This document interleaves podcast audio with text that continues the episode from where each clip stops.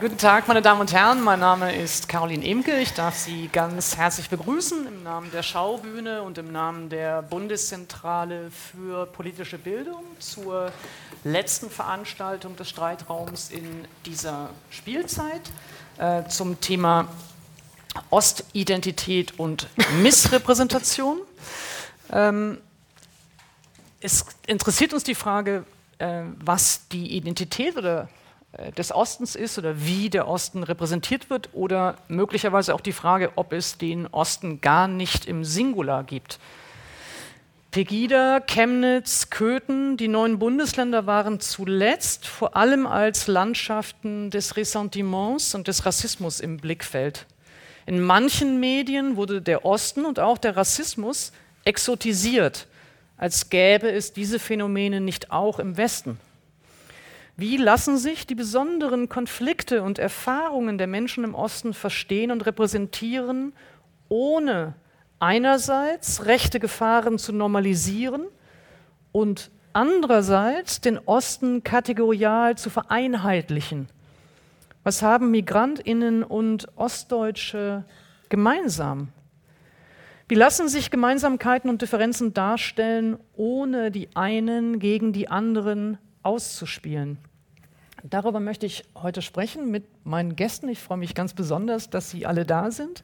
Ähm, ich stelle Sie einmal vor von mir aus rechts, Christian Bangel. Er ist 1979 in Frankfurt Oder geboren. Er ist seit dem Jahr 2019 politischer Autor bei Zeit Online, zuvor seit dem Jahr 2012 Chef vom Dienst. Er gründete mehrere Online-Portale, unter anderem das Netzmagazin Zünder, den Anti-Rechtsextremismus-Blog Störungsmelder sowie Netz gegen Nazis. Er war Leiter des Zeit-Sonderressorts Hashtag D17, D18 und entwickelte die Aktion Deutschland spricht mit, die Menschen unterschiedlicher politischer Ansichten miteinander ins Gespräch brachte. 2017 erschien sein erster Roman mit diesem grandiosen Titel Oder Florida. Äh, im Piper Verlag. Außerdem äh, ist äh, Christian Bangel Dozent an der Europa-Universität Viadrina in Frankfurt-Oder. Herzlich willkommen, Christian Bangel. Danke.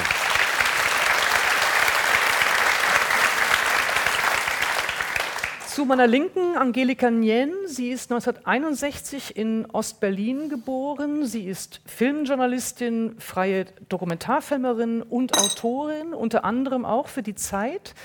Sie studierte Filmwissenschaft an der Hochschule für Film und Fernsehen Konrad Wolf. 1992 veröffentlichte sie ihren Dokumentarfilm Bruderland ist abgebrannt über die Lage vietnamesischer Migrantinnen in Ostberlin. 2011 erschien ihr Essay Mutter, wie weit ist Vietnam über Rassismus in ihrer Kindheit in dem Band Kaltland, eine Sammlung erschienen im Rotbuch Verlag. Herzlich willkommen, Angelika Nien.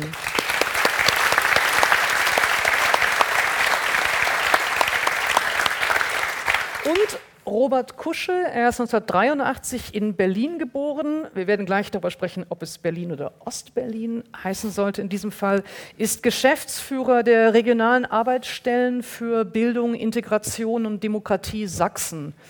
Er ist Leiter der Beratungsstelle Support für Betroffene rechter Gewalt. Sein Fokus liegt auf der Auseinandersetzung mit rechter Gewalt und deren gesellschaftliche Auswirkungen sowie auf der Beratung und Unterstützung Betroffener. Zudem ist er Vorstandsmitglied des Verbands der Beratungsstellen für Betroffene rechter, rassistischer und antisemitischer Gewalt, VBRG, dem er sich für die Fortentwicklung von Beratungs- und Unterstützungsangeboten im Bereich Hate Crimes auf europäischer und bundesweiter Ebene engagiert. Herzlich willkommen, Herr Kusche.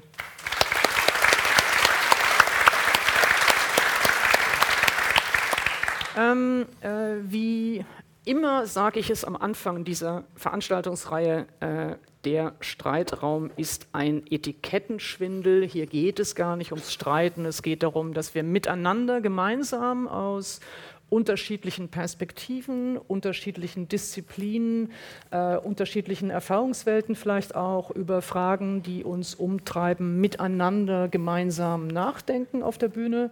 Wir haben dafür hier für unser Gespräch vielleicht anderthalb Stunden, ein Dreiviertelstunden Zeit. Dann öffnet sich das Format immer noch einmal zu Ihnen im Publikum.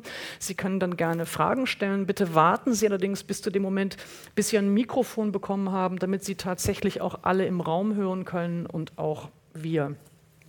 Ähm, für heute, ich würde ganz gern versuchen, ein bisschen ähm, unser Gespräch zu strukturieren. Ob das gelingt, sehen wir dann im Verlauf des Gesprächs. Aber ich würde ganz gerne zunächst einmal tatsächlich so etwas wie eine einen Versuch einer Zustandsbeschreibung zu machen von dem, was ähm, eben in den neuen Bundesländern oder im Osten Deutschlands ähm, die politischen und die sozialen und die kulturellen Verhältnisse sind. Wie beschreiben wir die eigentlich? Wie nehmen Sie die wahr?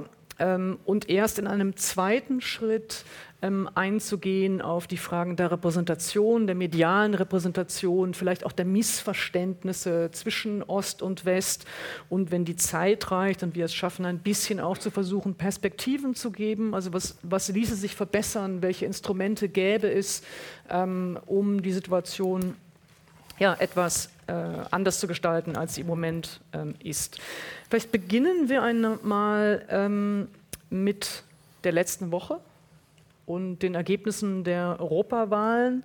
Äh, die AfD hat den Osten gewonnen und zwar noch deutlicher als bei der Bundestagswahl.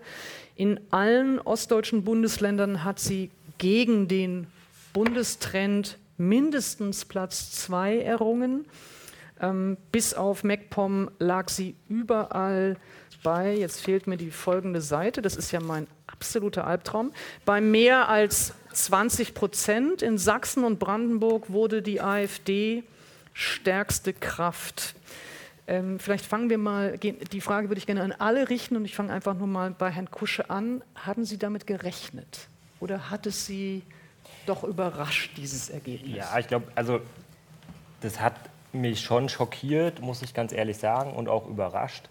An dem Tag denn selber, an dem Sonntagabend ab 18 Uhr und als ich die Wahlergebnisse verfolgt habe, ähm, so auf der emotionalen Ebene. Andererseits wusste ich natürlich die Tage davor, wie die Realität aussieht. Also sozusagen abstrakt wusste ich schon, dass die AfD auch nach den Bundestagswahlergebnissen äh, das Potenzial hat, in Sachsen wieder stärkste Kraft vor der CDU zu werden. Also das, das wusste ich schon. Andererseits, wenn man denn die Bilder über den Fernsehkanal flimmern sieht oder im Internet verfolgt, die Auszählung und das sozusagen nochmal so, so krass sichtbar wird, ähm, dann ist das was anderes und es macht mit einem was. Und mit Können ganz Sie sagen, vielen Freunden. Was das, was das mit Ihnen macht? Naja, das hat schon Ängste so. Ne? Also ich, ich wohne in Dresden, also ich bin zwar in Berlin, Ostberlin geboren tatsächlich, um die Frage vorwegzunehmen äh, wohne in Dresden seit längerer Zeit und äh, ich habe da auch Familie und es äh, sind ganz verschiedene Fragen, die da kommen. Will man da weiterleben? Ist das, geht es? Ähm, was ist mit unseren Freunden? Was ist mit, äh, mit Freunden, denen es auch besser geht? Äh, also sozusagen die, die noch mal sichtbarer sind ähm, irgendwie und dieser, dieser Situation ausgesetzt sind. Also es sind ganz viele Sachen, die da eine Rolle spielen, wo man sagt erstmal, oh Gott, und ähm, wie geht es eigentlich weiter? Und ich meine, das ist ja der, derselbe Effekt, den wir bei der Bundestagswahl schon mal hatten. Also sozusagen, wo auch alle sehr schockiert waren, gerade in Sachsen, äh, sozusagen die mehr Stimmen als die CDU. Ähm, was ja un, also in Sachsen auch nochmal unvorstellbar ist. Ne? Also Sachsen ist das Bundesland, was seit der Wende von der CDU regiert wird, in, teilweise in absoluter Mehrheit in, in wechselnden Koalitionen. Aber sozusagen, das ist sozusagen so ein das ist das Fundament dieses Bundeslandes. Und das wird äh, von rechts angegriffen. Und ähm, aus meiner Perspektive, ich dachte immer, so rechts wie die CDU in Sachsen, das kann man gar nicht sein. Also so, dass es da noch, natürlich wusste ich auch, die NPD gibt es und so. Aber ähm, dass sozusagen die, die Bevölkerung eine, die AfD mitträgt mit über 25 Prozent, das ist schon, äh, ist schon nach wie vor schockierend. Ähm, was ich positiv, natürlich positiv finde, aber das ist vielleicht auch ein Aspekt, über den wir nochmal reden hier. Ähm, ist das in Dresden, es waren ja auch nicht nur äh, Europawahlen, es waren ja auch Kommunalwahlen, ja. Äh, dass äh, die, die Grünen in, in Dresden in der Stadt äh, stärkst, stärkste Partei geworden sind. Mhm. So. Mhm. Ähm, und das ist, gibt mir Hoffnung, weil ich halt auch sehe, dass die, Leute, dass die Leute irgendwie, oder dass ganz viele Leute mobilisiert sind und irgendwie sagen, okay, man muss dem auch entgegensetzen und das Thema Umweltschutz und ich sag mal, progressive Politik ist total wichtig. Mhm. So, aber es, es verdeutlicht ja, deutlicht ja am Ende auch die Spaltung äh, unserer Gesellschaft im Osten oder in, in Dresden genauso. Aber ich finde jetzt so persönlich finde ich natürlich irgendwie auch ganz angenehm sagen zu können, ja, okay, in Dresden, es ist natürlich eine schwierige Situation, aber es ist irgendwie auch von der medialen Berichterstattung auch nochmal gut, erst zu sagen, okay, die Grünen sind die stärkste Kraft dort. Mhm. Auch wenn ich jetzt selber mhm. Nicht bei den Grünen bin oder so, aber das finde ich schon wichtig, da zu zeigen, gegen, dass es was dagegen gibt. Mhm. So, und das ist gut. Äh, vielen Dank erstmal. Äh, ja. Frau Nien, äh, für Sie auch die Frage, äh, wenn Sie äh, über diese Ergebnisse der Europawahlen, äh, als Sie davon erfahren haben, waren Sie überrascht? war das ein Schock oder haben Sie damit gerechnet? Ähm, also, ein Schreck war es ähm, und überrascht war ich nicht. Ähm, weil das, ähm, also die Bundestagswahl hat es ja schon, hat ja schon den Trend gezeigt und dann gibt es ja auch immer wieder diese Umfragen, diese regelmäßigen, ja. Und ähm, äh, dann gab es ja auch die Ereignisse im Vorfeld 2018, also Chemnitz, dann gab es ähm, die Warnung vom, vom RAA, von der RAA, ähm, äh, also die Innenstadt zu meiden, wenn also Montagsdemo ist und jüngst also ähm, der Beauftragte für jüdisches Leben, glaube ich, heißt das exakt. Mhm ähm, gibt eine Kippa-Warnung raus. Ja? Also das sind ja, äh, das ist ja, ähm, das gehört ja für mich zusammen. Ja? Und das, ähm, und das ist ja nicht, sind ja nicht bloß Zahlen, sondern das, ähm, äh, was mich, wovor ich auch Angst habe, ist, ähm, dass die Atmosphäre sich ähm, in der Gesellschaft auf den Straßen, auf öffentlichen Plätzen und überhaupt auf allen möglichen Begegnungs Begegnungsorten, dass sich da ähm, eine Stimmung ändert und dass man Angst bekommt, dass Menschen Angst bekommen, irgendwo hingehen zu, irgendwo hinzugehen. Mhm. So. Ähm, können Sie auch so, ähm, wie Herr Kuschel, der gesagt hat, ja, äh, es ist dann schon in dem Moment, in dem man dann diese Zahlen dann sieht, doch ein, doch ein Schock und löst eben doch auch äh, ja, eine, eine, Angst aus, auch eine Selbstbefragung. Äh, kann ich hier leben? Will ich hier leben bleiben? Was bedeutet das für die Freunde? Können Sie auch sagen, ähm, was das für Sie, wenn Sie diese Ergebnisse gesehen haben, in, in diesem eher affektiven, eher emotionalen Sinne bedeutet hat? Also, ähm, also dieses kann ich noch hier leben, ist auf jeden Fall so ähm, unterschwellig irgendwie da. Ne? Und dann ähm, mit diesem Jetzt habe ich den Faden. Es, es, es, fühlte sich erstmal noch äh, bedrohlich Ach so, an, ja, oder? nee, jetzt, jetzt weiß ich wieder. Und zwar, eigentlich immer mehr drängt sich mir die Frage auf, was kann ich tun? Ja, ah, okay. weil ich habe das Gefühl, ich gucke da, also oder auch viele gucken so ein bisschen, auch vor allem die demokratischen Parteien, gucken wie die Kaninchen auf die, äh, auf die Schlange, was die AfD betrifft, und wollen sie teilweise auch ja rechts überholen, ähm, was ja, ähm, also finde ich, nur der AfD zuspielt, weil sie ist das Original. Und, ähm, und da, jetzt komme ich immer mehr in die Lage, wo ich das Gefühl habe, ich muss was machen, also ich mhm. muss mich engagieren und zwar direkt, mhm. nicht bloß irgendwie vermittelt oder mhm. so, ja. Mhm.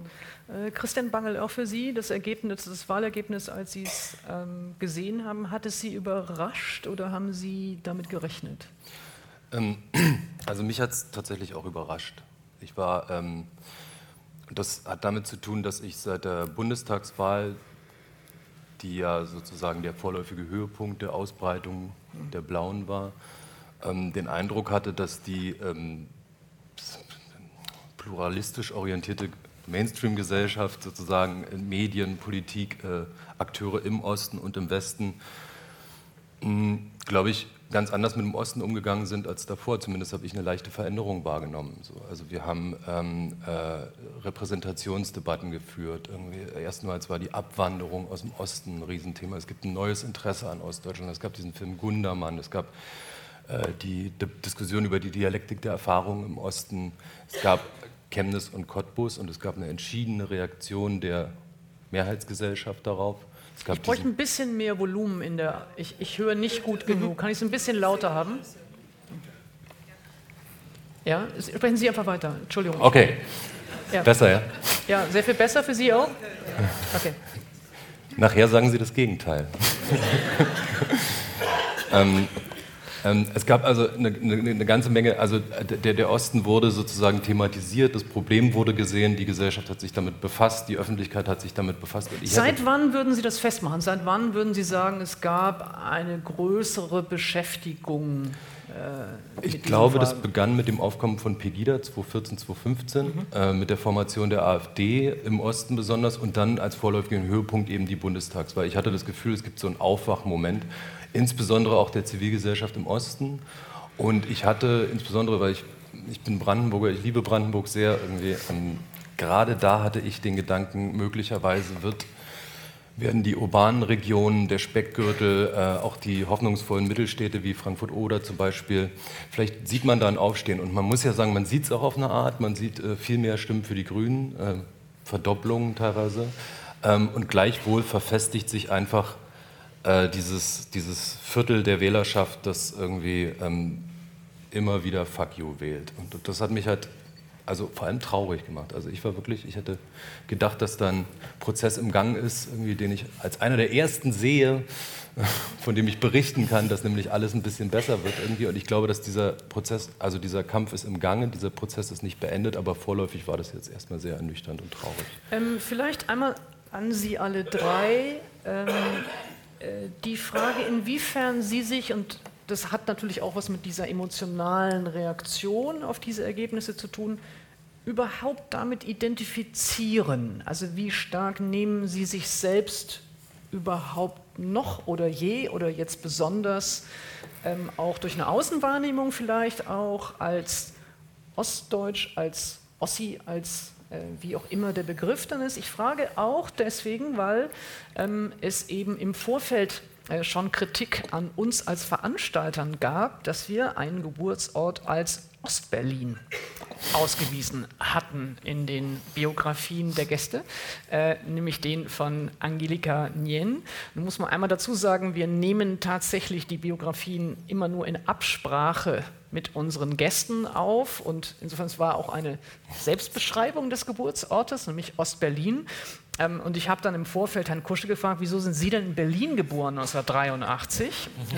äh, und es entstand dann gleich eben auch natürlich die Frage, worauf bezieht man sich da? Warum nennt man das eine eben Ostberlin und, das, äh, und dasselbe Berlin vielleicht? Also ähm, vielleicht an Sie alle drei, inwiefern verstehen Sie sich als Ostdeutsche? Inwiefern identifizieren Sie sich äh, in besonderer Weise mit dieser Gegend? Vielleicht fangen wir mal mit Ihnen an, weil Sie jetzt schon gerade sagten, Sie sind so bekennender Brandenburger.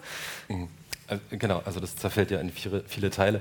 Äh, äh, ich, es gab eine Zeit, in der habe ich auch immer behauptet, ich komme aus Frankfurt. Ja, ja, ja, ja, klar. Die ist dann, die ist, die ist vorbeigegangen, als ich nach Hamburg gezogen bin. Ich war da zehn Jahre irgendwie. Und ähm, da habe ich tatsächlich, ich glaube, das ist auch vielen passiert, die in den Westen gegangen sind, das sind ja nicht so wenige, dass sie dort irgendwie ihre Ostidentität irgendwie einfach kennengelernt haben. Und ähm, das. Mhm. Ich, ich habe das, glaube ich, schon mal in einem Text geschrieben. Man nannte mich im, im, in, in, in, Hamburg, ich habe in einem Zoofachgeschäft gearbeitet. Man nannte in einem Zoofachgeschäft? In einem Zoofachgeschäft. Äh, Katzenstreu, Hamsterfutter, sowas so für ein Jahr lang. Ich habe darüber auch ein Buch geschrieben. Aber ähm, man nannte mich Udo und ich wusste dann relativ schnell, also die sind da auch ganz offen mit umgegangen, das war die Abkürzung für unser dummer Ossi. So. Oh je. Da sollte ich doch mich jetzt noch nicht, nicht drüber aufregen und so. Und es sei doch lustig gemeint und so. Irgendwie. Das hat man halt so gesagt. Und die haben auch quer über den Laden manchmal geschrien: Udo, kommst du mal? Und es war echt nett gemeint. und ich habe auch gelacht, ja. Und irgendwie aber, aber, aber ja. Sie sagen, äh, überhaupt ja, so. die Wahrnehmung als Ostdeutscher sozusagen ist überhaupt erst gekommen mit ja, der Zeit der also, Wende? Im, also ich, ich weiß, also ich, man, man, verfälscht ja Erinnerungen und so. Ich meine aber mich sehr deutlich zu erinnern, dass ich in den 90ern, als ich in Frankfurt-Oder gelebt habe, Beispiel Frankfurt, ähm, sehr deutlich versucht habe, mich zu assimilieren. Ich habe versucht, mir meinen Dialekt abzugewöhnen und so weiter und habe versucht, das zu nivellieren, was da an Unterschieden in meinem Kopf irgendwie Ja. zu bestehen schien. Dann bin ich nach Hamburg gegangen, habe diese Assimilationsversuche fortgesetzt, habe mir auch irgendwie einen norddeutschen Dialekt erstmal zugelegt, was völlig albern war, auch so klang wahrscheinlich. Ähm, und dann kam irgendwann ein Moment, in dem ich erkannt habe, nee, das, ist, das gehört ja zu mir und es ist nicht so, dass ich über das falsche Thema rede, sondern die interessieren sich einfach nicht dafür. Und, irgendwie. und das, hat, ähm, das war dann so in meinen 20ern starkes identitätsbringendes Merkmal. Und dann habe ich mit Journalismus angefangen und habe dann auch in den Redaktionen gemerkt, dass der Effekt derselbe war wie unter meinen Kommilitonen so. Nichtwissen, Desinteresse. Und das hat mich halt dann aufgeregt und das geht eigentlich bis heute so. Also Sie würden, wenn Sie jetzt, ist ja eine ganze Zeit vergangen, würden Sie sagen, es ist, das ist immer noch äh, oder vielleicht sogar ein stärkerer Teil Ihres Selbstverständnisses oder Ihrer eigenen Identität? Genau, und da wird es dann aber auch kompliziert, weil ich habe natürlich aus Hamburg auch noch was mitgenommen. Irgendwie. Ich bin da auch ein Stück weit mhm. zum Westdeutschen geworden, irgendwie, mhm. weil ich nämlich viele Dinge an der westdeutschen, westdeutschen Gesellschaft, aber an, dem, an den Fügungen, wie sie in den westdeutschen Städten oft anzutreffen sind, halt auch schätze. Irgendwie, ja? Also die Präsenz von Menschen verschiedener Hin Hintergründe und Ethnien, äh, der selbstverständliche Pluralismus, äh, die demokratischen Verfahrensweisen, mhm. das, das finde ich gut. Und mhm. das macht mich halt auch westdeutsch. Deswegen würde ich mich ja, Ossi und Wossi gleichzeitig nennen. Ja. Von Jen? Also ich bin ja wesentlich früher geboren und das, glaube ich, spielt eine Rolle. Also es spielt überhaupt eine Rolle, wie alt man war, ähm, zum Beispiel als die Mauer fiel. Also das ähm, macht einen sehr starken Unterschied immer. Ähm, ich war 28 Jahre Ostdeutsche gewesen, ähm, auch noch bei, in meinem Fall auch noch mit einem vietnamesischen Vater. Also ähm, hatte insofern auch ähm, noch eine etwas andere Perspektive sicher auf mein Ostdeutschsein oder mein Deutschsein. Und, ähm, äh, und wenn man 28 Jahre Teil des Ostblocks ist mit dem Staat in einem kalten Krieg, dann ist die Identifikation eine ganz, ein ganz wichtiger Bestandteil im eigenen Leben, also ob man das will oder nicht. Und ähm, eins ist, war für uns immer sehr, schon sehr oder sehr traurig oder, ähm, äh, ja, ähm, oder macht uns auch wütend die Erfahrung, dass wir im, wir konnten ja nirgendwo anders hin, im ostdeutschen, äh, Quatsch, im, im Ostausland, mhm wurden wir immer als allererstes gefragt, wenn wir Deutsch gesprochen haben, ob wir zu Ost- oder Westdeutschland gehören. Und ähm, äh, wir hatten schon immer Angst zu sagen Ostdeutschland. Und dann war klar, dass die, die haben uns sofort abwertend, also entweder behandelt, wenn wir in einer Gaststätte waren, oder uns gar nicht reingelassen. Das ist uns in Prag passiert. Und, ähm, und überhaupt, also die, das, das Interesse schwand in dem Moment, wo, wo wir gesagt haben, also zu den eigenen Ostblock-Verbündeten, ja, ähm, schwand das Interesse zusehends. Ja. Und, äh, und das ist natürlich schon eine Wertschätzung gewesen, die wir selbst auch uns selbst gegenüber hatten. Ich glaube, dass das schon eine, ähm, ähm, ähm oder habe die Erfahrung gemacht, dass das schon lange, lange vor dem Mauerfall ein, ein, ähm, ein Gefühl von Minderwertigkeit war gegenüber ähm, den, überhaupt dem Westausland. Also natürlich dadurch, dass das nun auch noch also ein westdeutsches Ausland gab, ja, was auch unbegehbar war, ne, nicht erfahrbar, ähm, äh, also die, die, die Komplexe wuchsen quasi, also mit auch je, je, wichtiger der Konsum in der DDR auch wurde. Also das, und je mehr die Vision des, äh, der Utopie der Gesellschaft schwand, ja, dann blieb einem ja auch nicht mehr viel übrig ja, an, an, an ähm, äh, aufwertenden oder, oder worauf man ähm, oder worauf äh, was, was gut war, worauf man sich beziehen konnte, ja. Und ähm, genau. Äh, Herr Kusche, Sie sind jetzt, also kann man vielleicht den Unterschied sagen, ähm, Frau Nien ist 1961 geboren, Sie sind 83 geboren. Ähm, vielleicht können Sie auch beschreiben, wie weit ist das für Sie noch sozusagen eine prägender Teil Ihres Selbstverständnisses?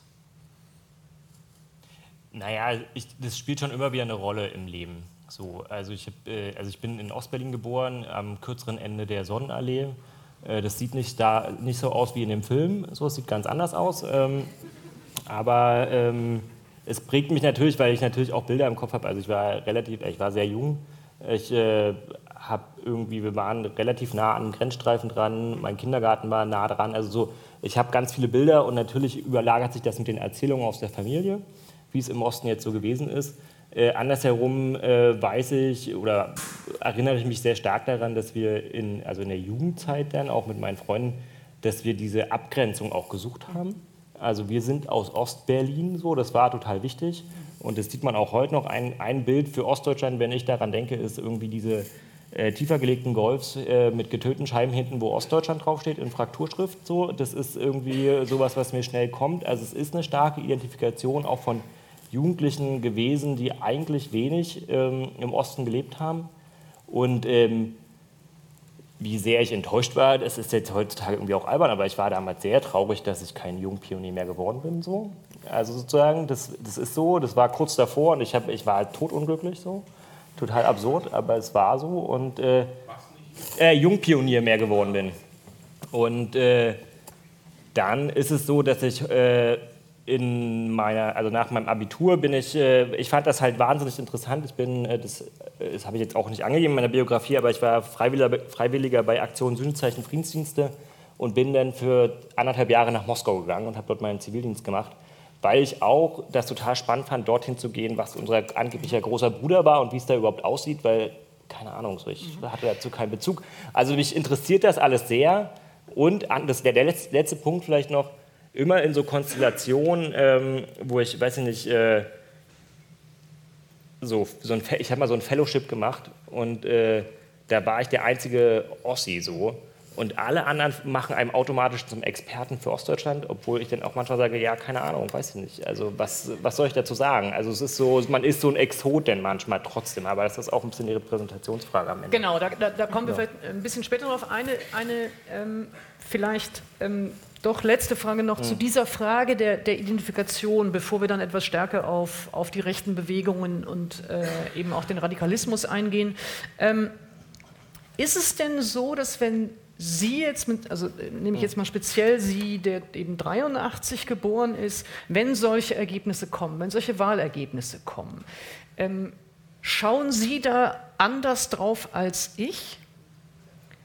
Das würde mich interessieren. Also wenn ich drauf schaue, ist es äh, eben natürlich ein Entsetzen, vielleicht auch eine Enttäuschung, weil ich denken würde, es ist doch inzwischen dann doch auch so viel passiert und es, so.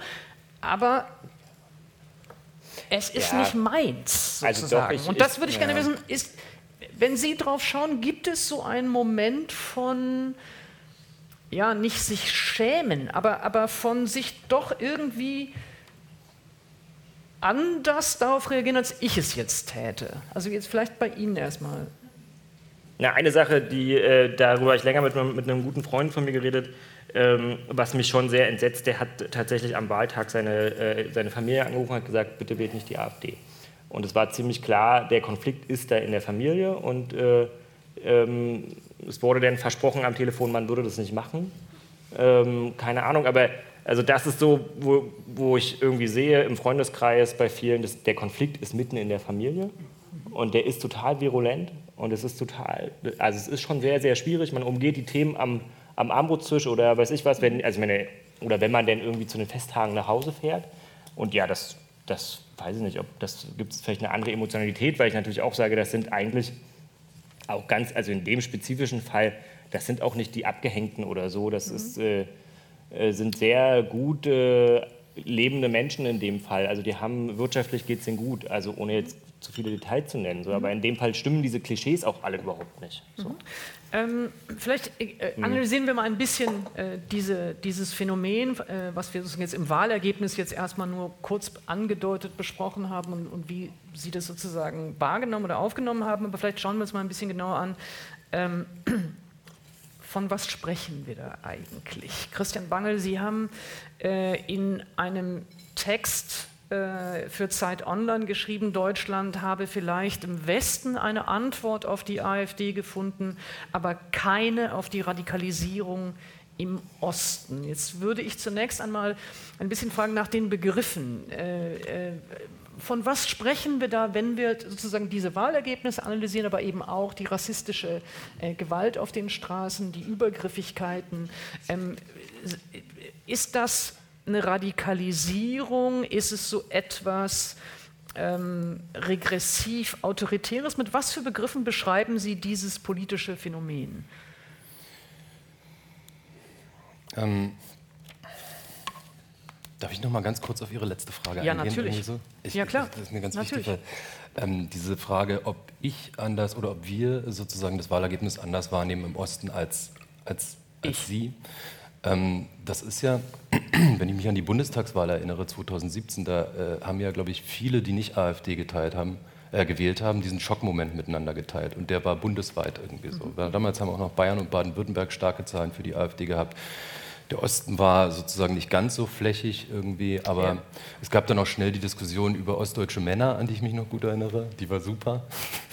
ähm, ähm, äh, aber ich, ich glaube, die Frage richtet sich tatsächlich eher an Sie als an uns irgendwie, weil ich glaube, es ist eine total normale Reaktion, äh, darüber schockiert oder traurig zu sein Genau. irgendwie. Und wenn jemand sagt, ich, ich, für mich ist das Distanz, dann ist das das Bemerkenswerte, weil es natürlich ein Teil Deutschlands ist und weil sich der Osten immer wieder als politische Avantgarde gezeigt hat irgendwie in den letzten 30 Jahren so.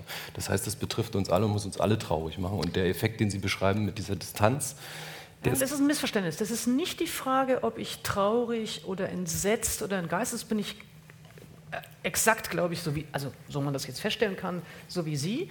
Die Frage war, ob man es in einer spezifisch anderen Weise als meine Gegend Ja. sozusagen wahrnimmt. Also in dem Sinne schaue ich auf eine Wahlergebnis in Bayern oder in Baden-Württemberg genauso mit der Distanz. Also Ja. und gleichzeitig mit der Frage von, was kann ich tun, ist das eine Aufforderung, etwas zu tun. Es war nur die Frage, ob Sie sich in einer spezifischen Weise eher ja. äh, damit identifizieren, weil es sozusagen Ihnen als Region nahe ist und Sie dadurch nochmal eine andere Form vielleicht eben von Beschämung haben, als, als ich es jetzt als eine Beschämung über ein gesamtdeutsches Phänomen hätte. Verstehe. Also ich glaube, ich würde so sagen, es ist eine Zielvorstellung, dass wir, glaube ich, alle dabei dasselbe empfinden. Irgendwie so. Ähm, äh, ich, Klar. N- zu diesen Begriffen. Ähm, ähm, es gibt Leute, die, die sagen, äh, dass das, was da passiert ist, irgendwie auch kein, äh, kein, kein, nichts Neues ist. Das ist es auch nicht, irgendwie, dass, dass sich da halt eine neue politische Formation gefunden hat im Osten. Ähm, ich muss andersrum anfangen, Entschuldigung. Ah, nicht schlimm. Ähm, also Ich, ich, hm? Okay. Also ich glaube, wir haben seit 1990 und auch schon weit davor, darüber werden wir auch schon sprechen, irgendwie ein bestimmtes ähm, äh, äh, autoritäres Wählerpotenzial im Osten. Irgendwie. Und das ist, ähm, hat sich überlagert mit einem Gefühl von kultureller Fremdbestimmung, Westinvasion und so weiter. Und diese beiden ähm, äh, ähm, mentalen Grundkonstellationen oder Grundgefühle ähm, treffen aufeinander, verstärken sich und haben in der AfD jetzt eine politische Formation gefunden, in der es gelungen ist, ähm, äh, äh, Neonazis, äh, Frustrierte, auch gut verdienende Frustrierte ähm, und auch ähm, äh, ja, tatsächlich westdeutsche Rechtsextreme und Rechtspopulisten irgendwie zusammenzubringen. Irgendwie. Und das gibt dem halt eine Explosivität. Es gibt darüber hinaus, das dürfen wir glaube ich nicht vergessen, den internationalen Charakter dieser Entwicklung irgendwie. So, man könnte theoretisch ja sogar sagen, dass der Westen Deutschlands sozusagen da die Ausnahme ist. Ähm, und das alles verstärkt sich und deswegen kann man sozusagen von einer Kontinuität, Kontinuität und einer Radikalisierung gleichzeitig, gleichzeitig sprechen. sprechen. Okay. Ich finde trotzdem die Situation ähm, äh, ganz besonders bedrohlich, weil wir da eine Verfestigung haben.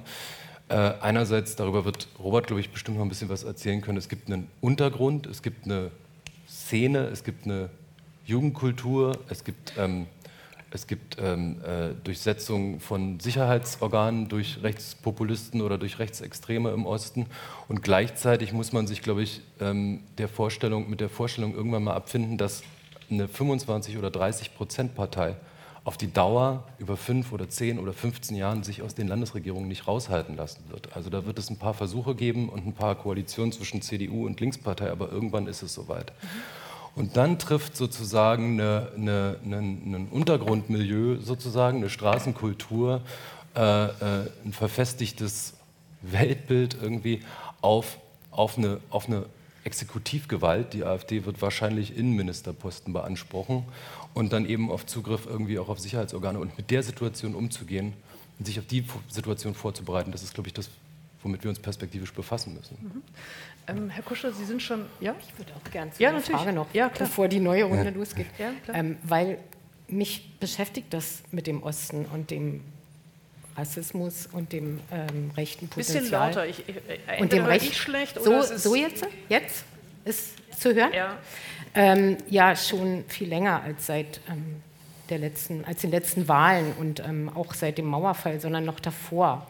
Und, ähm, und ich denke dann darüber nach, ob was da dran ist zwischen meinen Kindheitserlebnissen, den, also den heftigen ähm, Rassismuserlebnissen, mit denen ich ja sozialisiert worden bin, ähm, äh, und den, äh, den Anfang der 80er Jahre, äh, der völlig die wurde völlig verharmlost, ja, politisch, also überhaupt als unpolitisch betrachtet, die Entstehung einer, einer, einer stabilen ähm, äh, Neonazi-Szene im Osten und ähm, äh, inwieweit das und dann Mauerfall ähm, äh, und dann die Pogrome im Osten.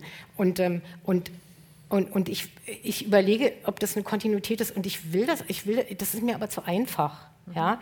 Und, ähm, und ich, äh, ich, ich finde, der Osten ist ja nicht der Osten, der reine Osten heute, wie er vor 30 Jahren war. Also da ist ja auch viel passiert. Also es, zum Beispiel gibt es diese, also ich habe neulich in einem Gespräch ähm, äh, äh, tatsächlich äh, den Begriff gehört, Sehnsuchtsort für Rechte, die, die, die ehemaligen äh, Ost, also die ehemalige DDR, ne? also diese Gebiete. Ne? Und ähm, weil es da irgendwie weißer zuging und abgeschotteter gegenüber fremden Einflüssen und so. Ne? Und ähm, will sagen, also dass da auch viele ähm, äh, Westnazis ähm, in, in den Osten gegangen sind und zwar sehr schnell, nachdem die Mauer gefallen ist, hat da eine sehr gute ähm, äh, Vereinigung stattgefunden und, ähm, und, in, und als die Pogrome in, in Rostock waren, da ähm, da, da, sind äh, die, die, Neonazis, also die sind da richtig hin äh, mit dem Auftrag, das Ganze noch ähm, mit zu begleiten, mindestens, ja.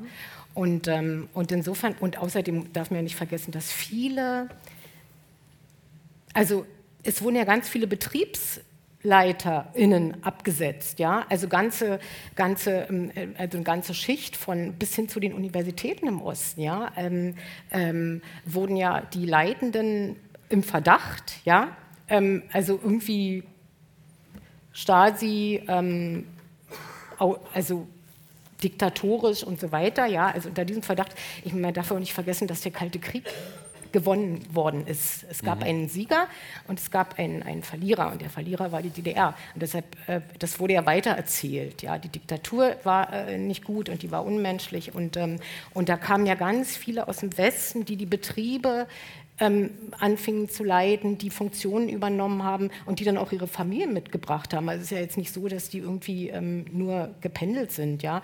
Und ich glaube, das wird manchmal auch ein bisschen außer Acht gelassen, dass ja da auch eine, weiß, äh, also dass gar nicht der reine Osten ist. Mhm.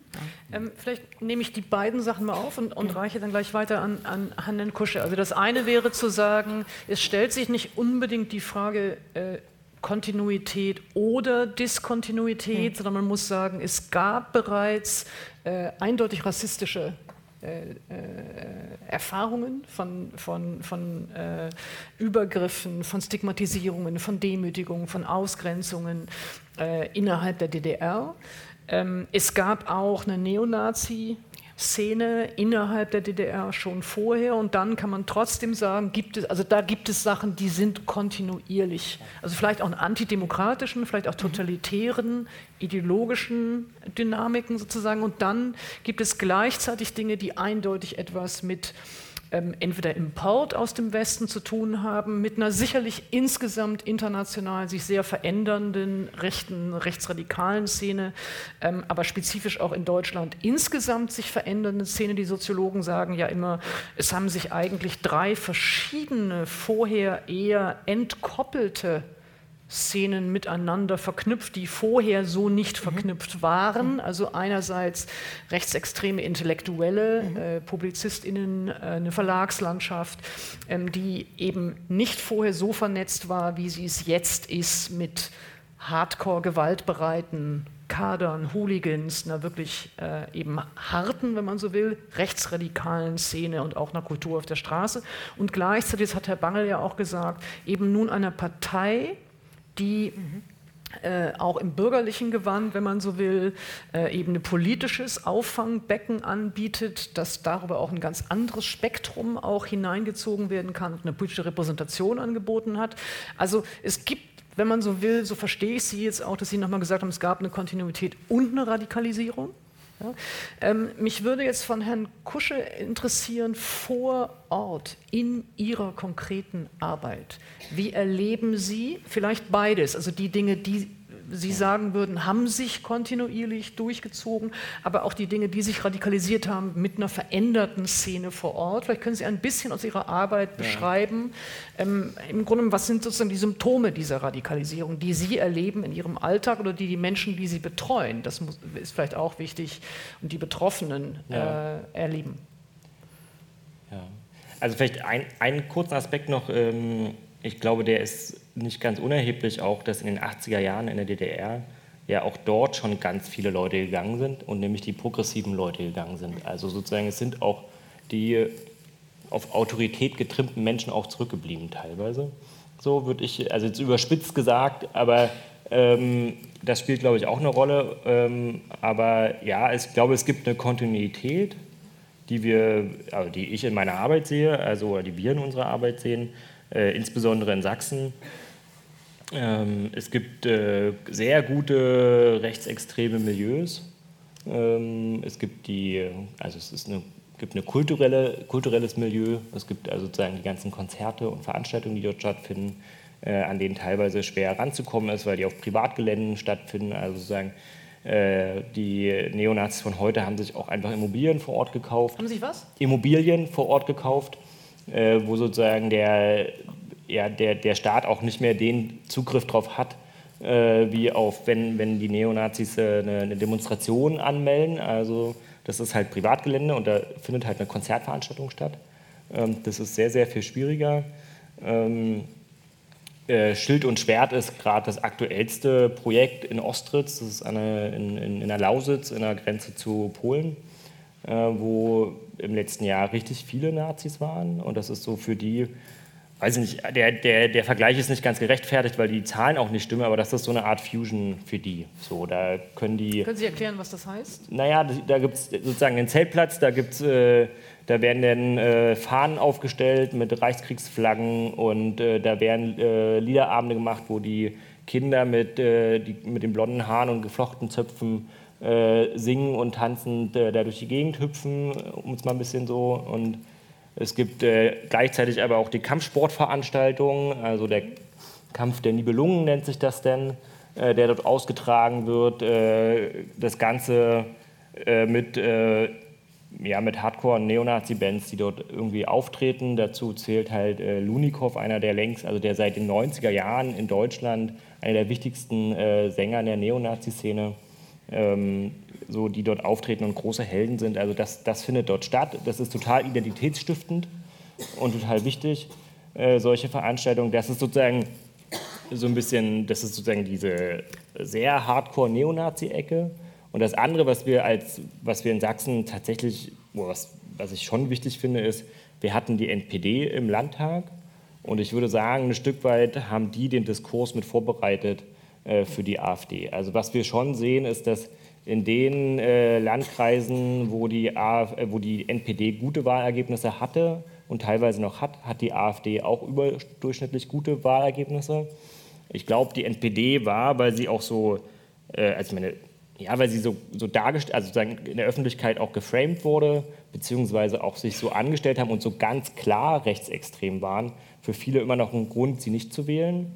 Ähm, die AfD ist das halt nicht mehr so. Und wir wissen ja auch andersherum von ganz vielen Einstellungsstudien, die Mitte-Studien oder auch die Heidmeier-Studien von der Universität Bielefeld. Auch es gibt seit zwei Jahren den sogenannten Sachsen-Monitor, wo auch so Einstellungen abgefragt werden, dass die Einstellung äh, zu Rechten ähm, immer positiv war. Also sozusagen äh, der Sachsen-Monitor sagt zum Beispiel, dass 45 Prozent der Sachsen äh, sich äh, eine starke Führungsperson wünschten an, an der ersten Stelle. Also sozusagen und auch ganz starke rassistische Einstellungswerte da immer wieder zu tragen kommen. Also wir, wir haben das und die AfD hat das sehr gut aufgegriffen und ähm, in die Breite getragen. Und äh, bei der Gewalt ist es natürlich so, dass wir, dass wir sehen, äh, wir, wir haben eine enorme Gewaltbereitschaft, also nimmt enorm zu. So. Wir haben in den Jahren, wir machen ja sozusagen neben unserer Beratungsarbeit, wir beraten und begleiten Betroffene rechter und rassistischer Gewalt. Ähm, daneben machen wir so ein Monitoring rechter und rassistischer Gewalt. Angriffe in, in Sachsen beziehungsweise mit unseren Kolleginnen aus den anderen Bundesländern halt bundesweit. Und äh, was wir halt sehen, ist einerseits nehmen die Zahlen zu, andererseits äh, werden die Angriffe gewalttätiger Also und brutaler brutaler, sozusagen. also Ja. mehr Körperverletzungsdelikte, ähm, mehr gefährliche Körperverletzungsdelikte. Gefährlich heißt in dem Fall immer mit, in Tateinheit mit einer Waffe, mit einem Schläger, irgendwas. So sowas nimmt zu. Und wenn man das jetzt nochmal auf Terrorismus runterbricht, also der NSU hat sich nicht umsonst in Sachsen versteckt, in Chemnitz und Zwickau, weil es einfach sehr gute Strukturen vor Ort gibt. Ähm, wir haben seit Pegida, und da würde ich äh, Christian tatsächlich recht geben, ähm, haben wir mehr Leute, also sozusagen ist es einerseits in der Diskussion, andererseits ist es halt für, für Neonazis auch ein Punkt, wo sie sich halt tatsächlich radikalisieren. Wir hatten die, äh, in, in Freital die Terrorgruppe, die äh, verurteilt worden ist, die schwere Angriffe gemacht haben, mit, mit wirklich mit, also das wurde ja immer in, der, in den Medien so dargestellt, die hätten Böller geworfen, also Polenböller war so dieses Wort, aber es gibt mehrere Gutachten, die eigentlich sagen, das sind von der Sprengkraft her sind das Handgranaten so. Und ähm, das, das wurde an Häuser, in Häuser reingeworfen, an Häuser rangebunden. Also es, man muss von Glück sagen, dass in der Zeit eigentlich niemand ernsthafter äh, verletzt wurde oder gar ums Leben gekommen ist. Wir hatten zum Tag der deutschen Einheit, der äh, in Dresden gefeiert wurde, den, äh, den Moscheeanschlag. Also wurden äh, von einem Einzeltäter tatsächlich, der sich aber über Pegida radikalisiert hat. Es gibt da Videos zu, wie er dort äh, auf der Pegida-Bühne spricht. Ähm, ein Anschlag auf die Moschee, wo der Imam mit seiner Familie drin wohnt, gewohnt hat. Ähm, da sind zum Glück von den Rohrbomben auch nur zwei gezündet, sonst wäre der Schaden auch viel, viel größer geworden. So, und äh, wir haben, also sozusagen, sozusagen, es radikalisiert sich tatsächlich und nicht nur verbal im Internet, sondern auch tatsächlich in der Realität. Und ich glaube, das Internet spielt da eine ganz große Rolle, weil dort die Räume sind, wo das, was, glaube ich, gesellschaftlich ganz oft so nicht sagbar ist, aber sagbar ist, wo es ganz große Resonanzräume gibt, äh, wo sich äh, die Leute verabreden und finden. Und wir, wir sehen bei all diesen Fällen, dass das Internet eine wahnsinnig große Rolle spielt. Auch diese Messenger, Messenger Groups, so, ähm, wo diese Radikalisierung wahnsinnig schnell geht. Also das, was wir früher hatten, diese Kameradschaften, wo die Einstiegshürde Hürde ja doch relativ hoch war, äh, wo man irgendwie dazukommen musste, wo man dann, äh, um dann zum Konzert zu kommen, musste man zu geheimen Treffpunkten und hat dort die Information bekommen, wo man jetzt hinfahren muss in die Lausitz. Das ist heute viel, viel einfacher und geht viel, viel schneller. Ich habe ähm, noch zwei konkrete Ja. Fragen äh, über Ihre spezifische Ja. Arbeit, äh, die ich ganz gerne wissen würde. Das eine ist, ähm, Sie arbeiten ja sehr, sehr stark mit Betroffenen, mit Menschen, die eben auf der Straße äh, bedroht werden oder angegriffen werden. Können Sie ähm, ein bisschen etwas sagen ähm, über diese Menschen selber, wie äh, die die Situation empfinden, was deren Nöte sind? Also es wäre mir wichtig, dass Sie aus Ja. dieser Arbeit auch deren Perspektive hier hörbar machen. Ja, das sind ja ganz unterschiedliche ähm, Aspekte. Oder also die sozusagen unsere Beratungsarbeit funkt so, funktioniert im Prinzip so, dass wir ähm, einerseits aufsuchend beraten, deswegen machen wir auch dieses Monitoring, weil wir gucken, okay, wo hat was stattgefunden, wo kann, kann man davon ausgehen, dass es ein rechtes Tatmotivation vorliegt und versuchen dann den Betroffenen ein Beratungsangebot zu machen, zu sagen, okay, uns gibt es, wenn ihr Interesse habt, wenn ihr wollt, sprecht uns an. Und ähm, ähm, die, die Bedürfnisse sind ganz unterschiedlich. Also einerseits von in, in Chemnitz war das nach den äh, Ereignissen im August ganz stark so, dass die Leute dort weg wollten, äh, was ganz schwierig ist. Also in, äh, es gibt in, in Also Sachsen... wir reden jetzt nicht nur, nur, in, nicht nur in Anführungszeichen von äh, Geflüchteten, die sozusagen dort hingewiesen worden sind, sondern überhaupt von Menschen, die von außen rassifiziert werden Genau. und als nicht zugehörig Genau. behandelt behandelt werden. Ja? Das aber bei den konkret Betroffenen in Chemnitz, die wir begleitet haben, äh, die unterliegen natürlich der Wohn Wohnsitzauflage, die nicht so einfach aufzuheben ist. Also sozusagen, es gibt die bundesweite Wohnsitzauflage, es gibt noch eine spezifisch sächsische Wohnsitzauflage und ähm, die auszuhebeln, zu sagen, die Leute wollen woanders hin, ist total schwierig. Und die Wohnsitzauflage argumentiert ja aber andersherum ja damit, dass es die gibt wegen Integrationseffekten. Also sozusagen, die Leute sollen ja da bleiben, weil man durfte da nicht, die Geldaspekte durfte man nicht reinschreiben. Die soll, Leute sollen lieber da ein bisschen länger bleiben, um dort wirklich auch die Zeit haben, anzukommen und nicht gleich wieder irgendwo anders hinzureisen. Aber in sozusagen in, in, im, In der Realität. Camp, in der Realität funktioniert das nicht und vor allen Dingen, wenn man Betroffener eines solchen Angriffes war, was soll man denn, also sozusagen, man hat Ängste, es werden Traumata, die vor allem den Kriegsflüchtlinge Flüchtlinge haben wieder aufgebrochen. Es ist total schwierig, sich da zurechtzufinden. Es gibt große Ängste, die Leute isolieren sich eher und gehen nicht mehr raus. Das ist eine ganz große Problematik die wir haben. Warnen Sie denn zum Beispiel? Also ich, ich, ja, ich frage gewarnt. mich, wie ambivalent sozusagen die Beratung ja. natürlich auch ist. Also äh, ja, äh, Frau Nien hat es auch schon angesprochen, der Antisemitismusbeauftragte, der sozusagen zunächst gesagt hat, er würde eigentlich warnen davor, dass Menschen mit Kippa herumlaufen. Dann äh, hat das naja, umgekehrt. Also, was nach, tun Sie nach, da? Wie gehen Sie damit um? Also sagen Sie nach 17 Uhr nicht mehr raus? Nein, das sagen wir nicht. Wir haben äh, wir haben tatsächlich eine Warnung rausgegeben, äh, damals im August, äh, nachdem klar war, es äh, werden da wieder Großdemonstrationen stattfinden und es war auch klar, dass äh, von den Demonstrationen aus viele Übergriffe stattfinden. Und es war auch klar, dass die Polizei ähm, es schwierig sein wird, äh, für die Polizei die Kontrolle über die Situation zu haben. Und da haben wir das erste Mal seit langer Zeit über unsere Social-Media-Kanäle tatsächlich davor gewarnt, auf die, auf die Straße zu gehen, insbesondere für Migranten oder Menschen mit, äh, mit Migrationshintergrund gesagt, das ist nicht sicher. Und das äh, korrespondiert natürlich mit den Erfahrungen den Tagen davor, wo genau die Rückmeldung zu uns kam, zu sagen, okay, wir sind, äh, wir sind gejagt worden, äh, wir sind äh, geschlagen worden, wir sind angespuckt worden, beleidigt worden. Ähm, eine Kollegin vor Ort aus einem anderen Projekt hat gesagt, die waren dort mit einem, mit einem Bus von Schülerinnen und Schülern in einem Austausch, die sind da quasi reingekommen, die sind gejagt worden, die hatten Glück, dass die Türen noch offen waren von dem Bus. Also so, es ist sozusagen das, was dort passiert, ist dann ähm, ja, eine pogromartige Stimmung am Ende. So. Die, die anders aussehen und wo man vielleicht auch weiß, die sind anders, werden halt, werden halt angegriffen. Und äh, zumindest für den, und das ist ja, das ist vielleicht auch die Kontinuität, zumindest kann ich das für Sachsen ganz stark, oder würde ich das so sagen, also es fängt an mit Schneeberg, äh, den Lichtelläufen im Erzgebirge, die so 15 anfängen, denn zu Pegida, Heidenau, wo die ersten massiven Angriffe auf der Straße waren gegen eine Erstunterbringung von Geflüchteten in, in einem äh, Baumarkt, glaube ich.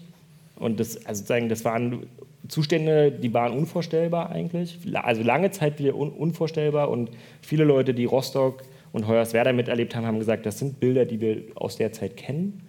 Ähm, und eine total überforderte Polizei, total überfordertes Innenministerium, politische Akteure, die die Situation falsch eingeschätzt haben und wo wir dachten, nach Heidenau gibt es vielleicht eine Lernkurve, aber das haben wir dann in Chemnitz eigentlich gesehen, dass es die nicht gab, weil es war dort eigentlich auch klar, was sich dort was dort passieren wird. Also sozusagen für uns, die auch ja die Social-Media-Kanäle ja auch ein Stück weit mit beobachten, es war an dem Tag klar, also gut, ich war auch überrascht, wie viele Leute dort mobilisiert worden sind, aber es war klar, da gehen tausend, werden Tausende auf, äh, nach Chemnitz, genau, da werden Tausende auf die Straße gehen.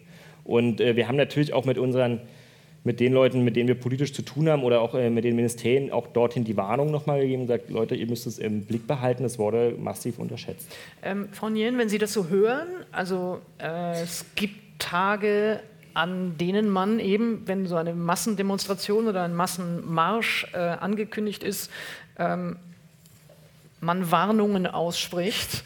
Äh,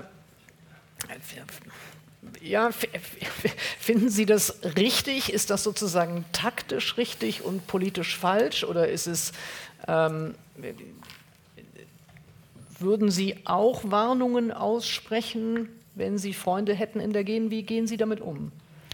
Also erstmal wird mir total schlecht ja, von, den, von den Berichten na, und von dem, was man da in der Hinsicht auch jeden Tag liest und, und hört und sieht. Ähm, und ja, mit der Warnung ist es so eine Sache. Also natürlich gibt es ein, ein Schutzdenken, ja, ein unmittelbares, aber politisch ist es eine Katastrophe. Also, also ähm, äh, Leute davor zu warnen, irgendwo hinzugehen, also ihnen das Recht zu nehmen, irgendwo hinzugehen, ja, frei sich zu bewegen, ja, ähm, und, und also nicht ulkigerweise, aber, aber, aber empörenderweise nicht gegen die vorzugehen, die, ähm, die wo es quasi schon, schon ähm, vor, also vorhersehbar ist. Mhm ähm, was die Leute vorhaben, dass da nicht gegen vorgegangen wird. Und also, äh, also jetzt zum Beispiel diese, diese Sache mit den Hetzjagden, in, ähm, in, also die ja gefilmt worden sind in Chemnitz, ne? dann geht eine Riesendiskussion los, weil ähm, der Verfassungsschutzchef ähm, gesagt hat, das ist ja gar keine äh, ist ja gar keine Hetzjagd. Und, ähm, äh, und das wird dann das Thema. Und dann wird das Thema, ob er, ob er Verfassungschef bleibt oder nicht. Ja? Und, und, und, und, und José versucht noch so lange wie möglich und so weiter. Und das sind, das sind für mich Signale, die, die, die, die in die Gesellschaft gehen. Mhm. Ja. Ich, äh, ich frage, ich habe auch deswegen, ich, es, hoffe, ich, ich hoffe, es klang nicht. Ähm, falsch kritisch die Frage. Ich, ich frage, ich habe das auch deswegen gefragt, ob so eine Warnung dann vernünftig oder wie ambivalent mhm. sie ist, weil ich es von mir selber auch kenne. Ich kenne mhm. jetzt auch, dass ähm, Freunde aus Brasilien beispielsweise fragen, ja, sie hätten die mhm. Möglichkeit für ein Jahr an eine Universität mhm. äh, irgendwo zu gehen und ich, ich dann selber merke, also das ist, ich, ich, äh, es gibt so un moralisch unmögliche Entscheidungen. Also ich finde beides falsch. Ich finde beide, also ich finde sozusagen falsch zu sagen, äh, komm auf jeden Fall äh, äh, und es wird unproblematisch sein. Und ich finde auch falsch zu sagen, vergiss es, du kannst auf gar keinen Fall äh, als Person of Color äh, in einer dieser Gegenden wohnen. Also ich, ich, meinte das nicht kritisch gegen Sie, sondern ich meinte es tatsächlich als, als, als ein, ein ambivalentes Problem. Nun würde mich interessieren, ähm, Christian Bangel wie, jetzt kommen wir schon zu dieser Frage, wie repräsentativ sind äh, diese jeweiligen Ereignisse oder Vorkommnisse. Und das interessierte mich auch deswegen, weil ähm, Robert Kusche so beschrieben hat, ähm, nicht nur in Anführungszeichen die terroristischen Zellen oder die terroristischen Aktivitäten und diese Hardcore-Gewalt äh, Phänomene, sondern auch äh, popkulturelle Szenen oder eben die, die, die unterschiedlichen Orte, an denen diese Radikalisierung wahrzunehmen ist. Das ist nach meiner geringen Kenntnis ja sicherlich auch nichts Neues. Auch in den 90er Jahren haben wir natürlich äh, diese Konzertreihen wahrgenommen. Es, es war auch zu erkennen, dass ähm, rechte äh, Parteien und Gruppierungen vor allem versuchten, so etwas wie die freiwilligen Feuerwehren äh, sich auszusuchen. Oder also, mhm. dass es sozusagen unterschiedliche Orte gab, die für eine soziale Durchdringung hilfreich sein könnten. Und deswegen würde mich interessieren, ob Sie sagen würden, es gibt schon so etwas wie eine kulturelle Hegemonie, die rechts ist ähm, oder ob es eben doch immer einzelne Ereignisse sind und man sie dann doch eher einzeln analysieren muss. Also bei all der Drastik, mit der Robert das jetzt alles gerade geschildert hat, das ist. Achso, ähm, ich wollte nur noch mal sagen, das ist wirklich niederschmetternd, was Robert schildert irgendwie so. Ich habe ähm, ähnliche Eindrücke und ähm, das, das. Auch jenseits von Sachsen.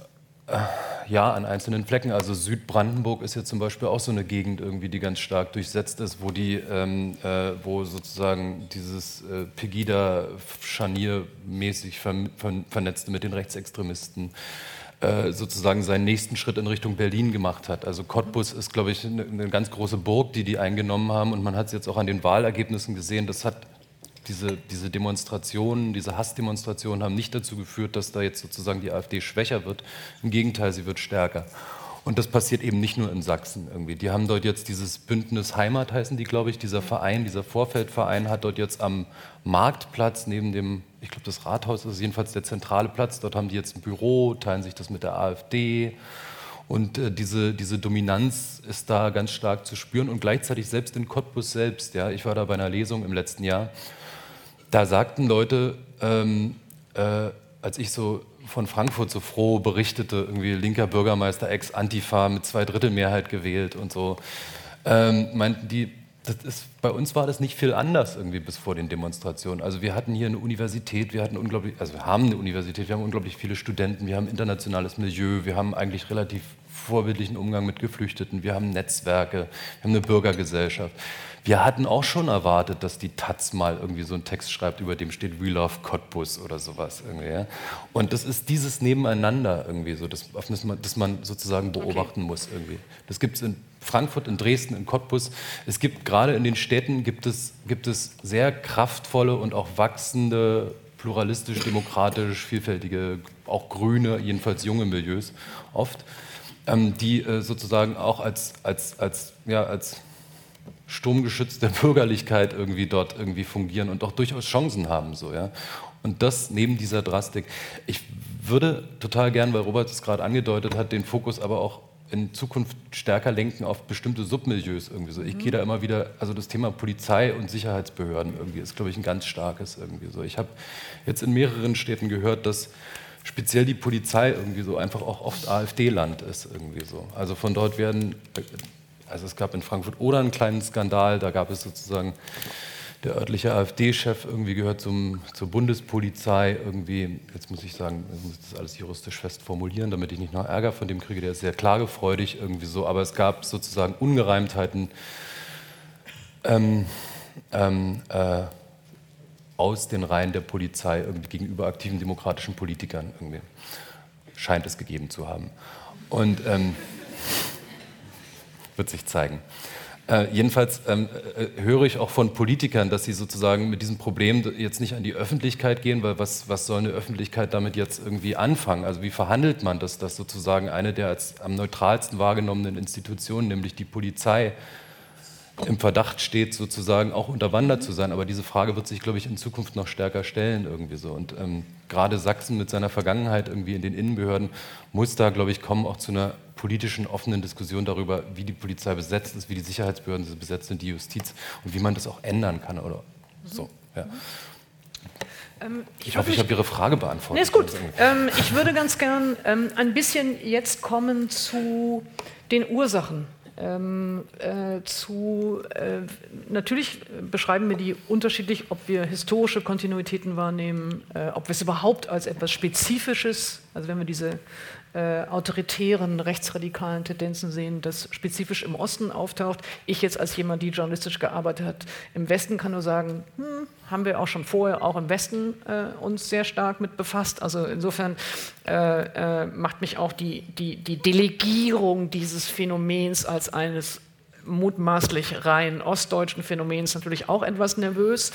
Ähm, aber vielleicht würden wir ganz trotzdem ganz gerne diesem, also die Ursachen doch in, äh, eben dann eine Aufteilung von dem, was mit einer ostdeutschen Geschichte zu tun hat, was mit der Wendezeit zu tun hat, was mit dem, was seither äh, an Asymmetrien und Ungleichheiten ähm, eben auch produziert worden ist, zu tun hat ähm, und tragen einmal zusammen, was finden wir an verschiedenen Ursachen und Erklärungsansätzen für diese Situation. Vielleicht fange ich einfach mal mit Ihnen, Herrn Bangel, an, weil Sie auch häufiger darüber auch geschrieben haben.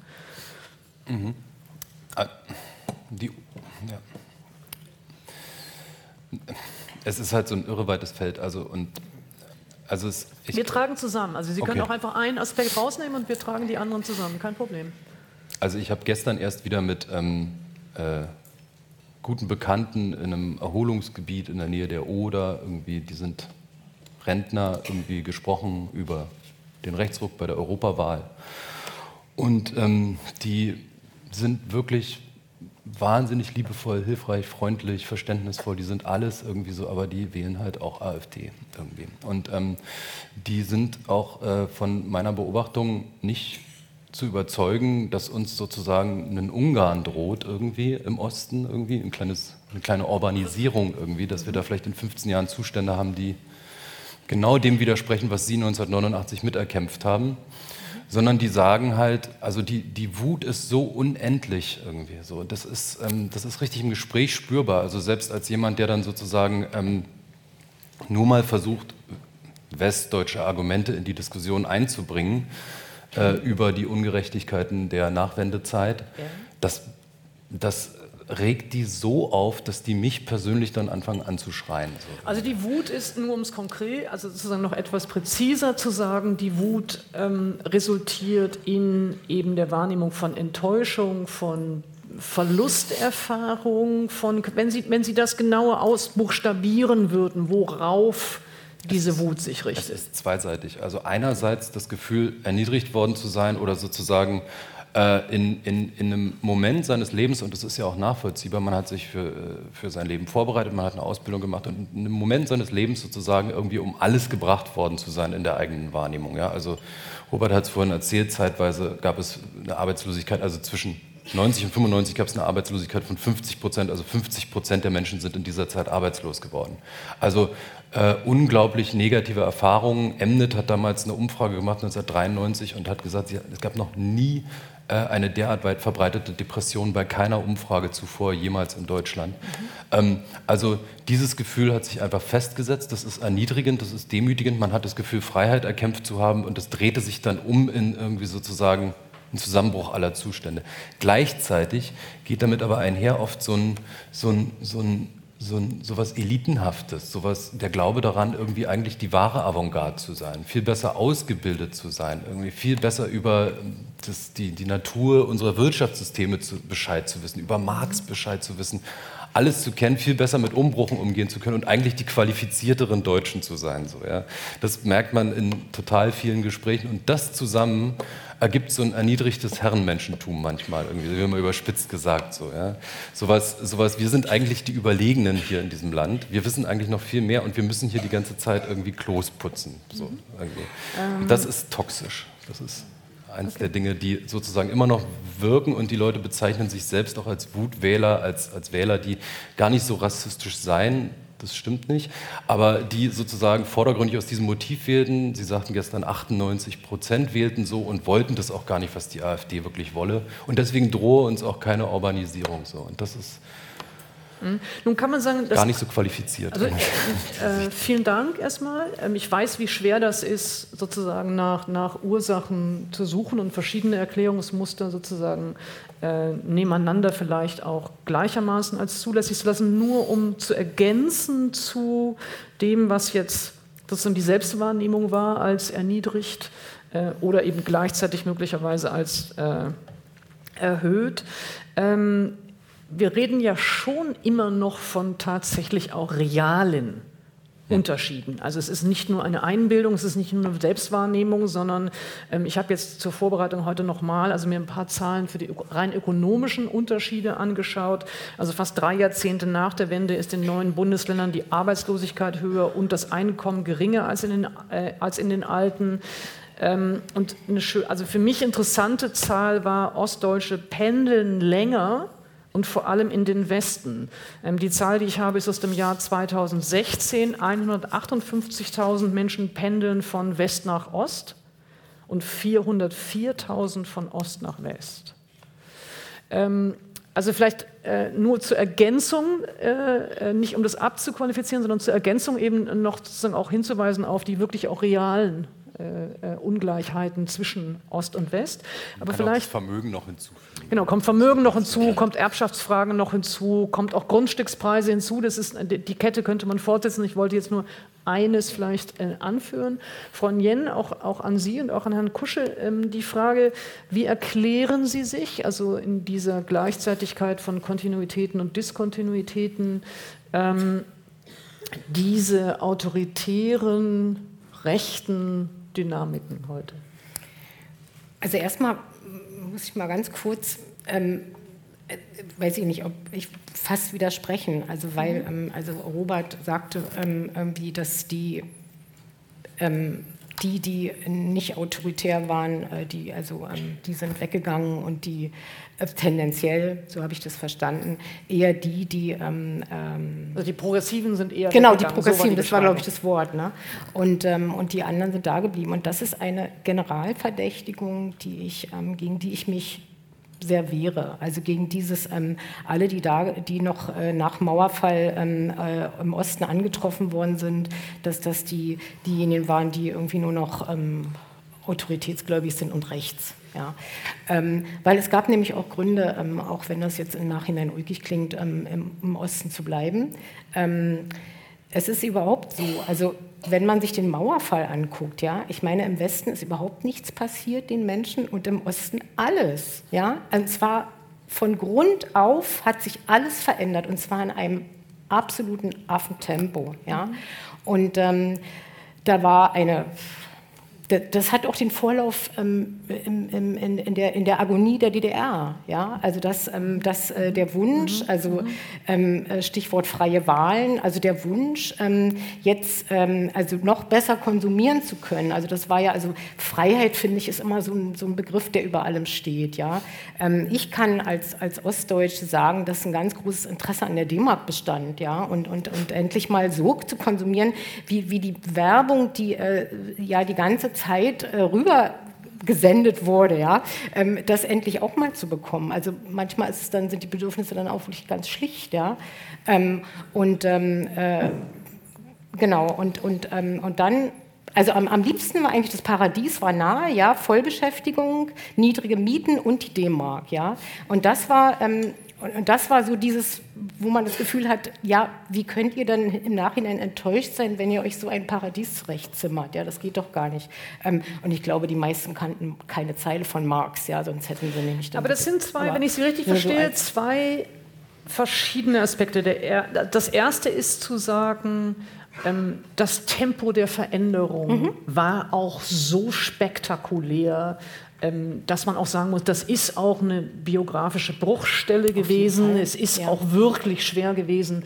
Äh, äh, äh, also gar nicht mal unbedingt jetzt sozusagen im, im, im, romantisierten oder im nostalgischen Sinne, dass einem was verloren geht, sondern schlicht und ergreifend, wie schnell sich etwas verändert hat, äh, ästhetisch verändert hat, äh, äh, architektonisch verändert hat, kulturell verändert, politisch. Also das ist das eine, das ist einfach so ein ungeheures ähm, Tempo war. Und das andere, was bei Ihnen jetzt anklang, finde ich ganz, in, also nochmal anders interessant, dass Sie klingen ein wenig so, als würden Sie sagen, ähm, naja, man sollte auch nicht überschätzen die Sehnsucht nach demokratischen Verhältnissen. Also Sie klangen jetzt so, als, als ob Sie sagen, es war dann irgendwie doch schon auch ein konsumistisches Interesse und ein konsumistischer Wunsch. Ähm, weil ich glaube, das ist ja ein Teil der, vielleicht auch des Schocks oder der Überraschung, mit dem man jetzt auf diese Ergebnisse schaut, ist ja zu sagen, was sind das für antidemokratische Tendenzen? Und ich habe jetzt vielleicht bei Ihnen hineingedeutet, aber vielleicht haben Sie es auch so gemeint zu sagen, naja, äh, sozusagen vielleicht war die Sehnsucht nach demokratischen Verhältnissen und nach Freiheit auch gar nicht so stark, wie man es damals sich schön geredet hat? Also ähm, die war sehr stark, zumal man ja immer mehr das Gefühl hat in den letzten zehn Jahren, ähm, äh, was wird einem denn stattdessen geboten? Ja, also ähm, und also neben dieser Freiheitsberaubung jetzt quasi, ne? also die, die neben diesem. Äh, was Sie sagen, der Wunsch nach Demokratie war sehr groß. Ähm, genau, also, also ich weiß nicht, ob, ob, ob, wir das Demokratie genannt haben, auf jeden mhm. Fall der Wunsch, ähm, äh, die Zustände, wie sie jetzt hier sind, zu demokratisieren bzw. umzustürzen in, einen, in, eine, in eine bessere Gesellschaft. Ja? Und ähm, was aber seit äh, 1990 passiert ist, war und auch rasant, ähm, war die komplette Kopie, also der, der, der, des Westens. Äh, also, also ähm, mit, mit, mit dem Plattmachen, vorher musste man alles noch platt machen, das, das sind ja alles Sachen, die darf man ja nicht unterschätzen. Ja? Also da wurde, in, in, die Treuhand wurde eingesetzt, um äh, mit der Aufgabe, ähm, ähm, also offiziellen Aufgabe, nicht funktionierende Betriebe ähm, platt zu machen, aber, aber es wurden jetzt, jetzt, jetzt wird es aufgearbeitet, möglicherweise auch noch Betriebe dabei, die man nicht hätte platt machen müssen. Und, und das hat ja enorme Folgen also siehe Massenarbeitslosigkeit, ja. Aber ist denn nicht, ich meine, jetzt wäre meine, meine, meine, meine politische Intuition wäre natürlich zu sagen, naja, also bei aller Kritik an dem, äh, wie sozusagen dieser Transformationsprozess stattgefunden hat, bei aller Kritik an dem, äh, äh, was es an, an äh, ja, Ausnutzung, Ausbeutung der Verhältnisse gegeben hat, bei aller Kritik an dem, ähm, ja, was eben auch eine Vernichtung von Biografien mhm. und von wertvollen Biografien gewesen ist, wäre jetzt natürlich trotzdem mein Reflex zu sagen, das erklärt natürlich nicht, warum man auf die Straße geht und Schwarze klatschen muss. Genau. Also um es mal jetzt das, sehr, genau. sehr äh, also bös zu sagen. Genau. Und das heißt, deswegen äh, äh, würde ich noch ganz gerne auch, vielleicht, äh, vielleicht gebe ich dieselbe Frage nochmal an Herrn Kuschel, sozusagen nach den Ursachen befragen, ohne dass sie sozusagen ähm, äh, auslassen die Frage, äh, äh, was sind denn die Ursachen dafür, dass es sich dann dieser Unmut, dieses Ressentiment, diese Enttäuschung in Rassismus ja, ja. kanalisiert hat? Also äh, Herr Kuschel. Das, äh, ähm, was Christian gesagt hat, äh, ist ja das Startwort Wut. Ich würde dem mhm. noch das Wort Angst hinzufügen. Also gerade aus der Erfahrung, äh, was Angelika ja auch gerade meinte, also dieser wirklich massiven Transformation der Gesellschaft auf allen Ebenen, so, äh, bis hinein in die Familien, ähm, dass da eine ganz große Angst ist vor den, äh, vor den Herausforderungen, die da kommen. Und äh, auch die Angst herrscht, ähm, also die auch real ist, die auch wirtschaftlich real ist. Die das ist ein Niedriglohnland nach wie vor. Es gehen ganz viele Leute arbeiten, aber eigentlich reicht es nicht aus. Auch sozusagen die Anforderungen, die jetzt immer gepriesen werden, wir sollen eigentlich alle noch Aktien kaufen, äh, weil die Rente ist nicht mehr sicher und äh, wir sollen eigentlich irgendwie Häuser bauen und all das. Aber das funktioniert eigentlich mit den Einkommen in Ostdeutschland kaum so. Also sozusagen, dass sozusagen 80 Prozent verdienen irgendwie anderthalbtausend Euro. Davon kann man nicht mehr so viel ähm, zurücklegen. Also sozusagen, da wird tatsächlich auch das Ersparte angefressen. Ähm, und der unheimliche Druck, den wir in den Städten haben mittlerweile. Also Leipzig ist da, glaube ich, das Paradebeispiel. Wohnraum wird auch dort knapp. Das wird wahnsinnig teuer mittlerweile. So, also das, was man ja früher irgendwie immer noch aus München, Hamburg und Berlin irgendwie so hörte und kannte, äh, das erfahren die Leute auch dort.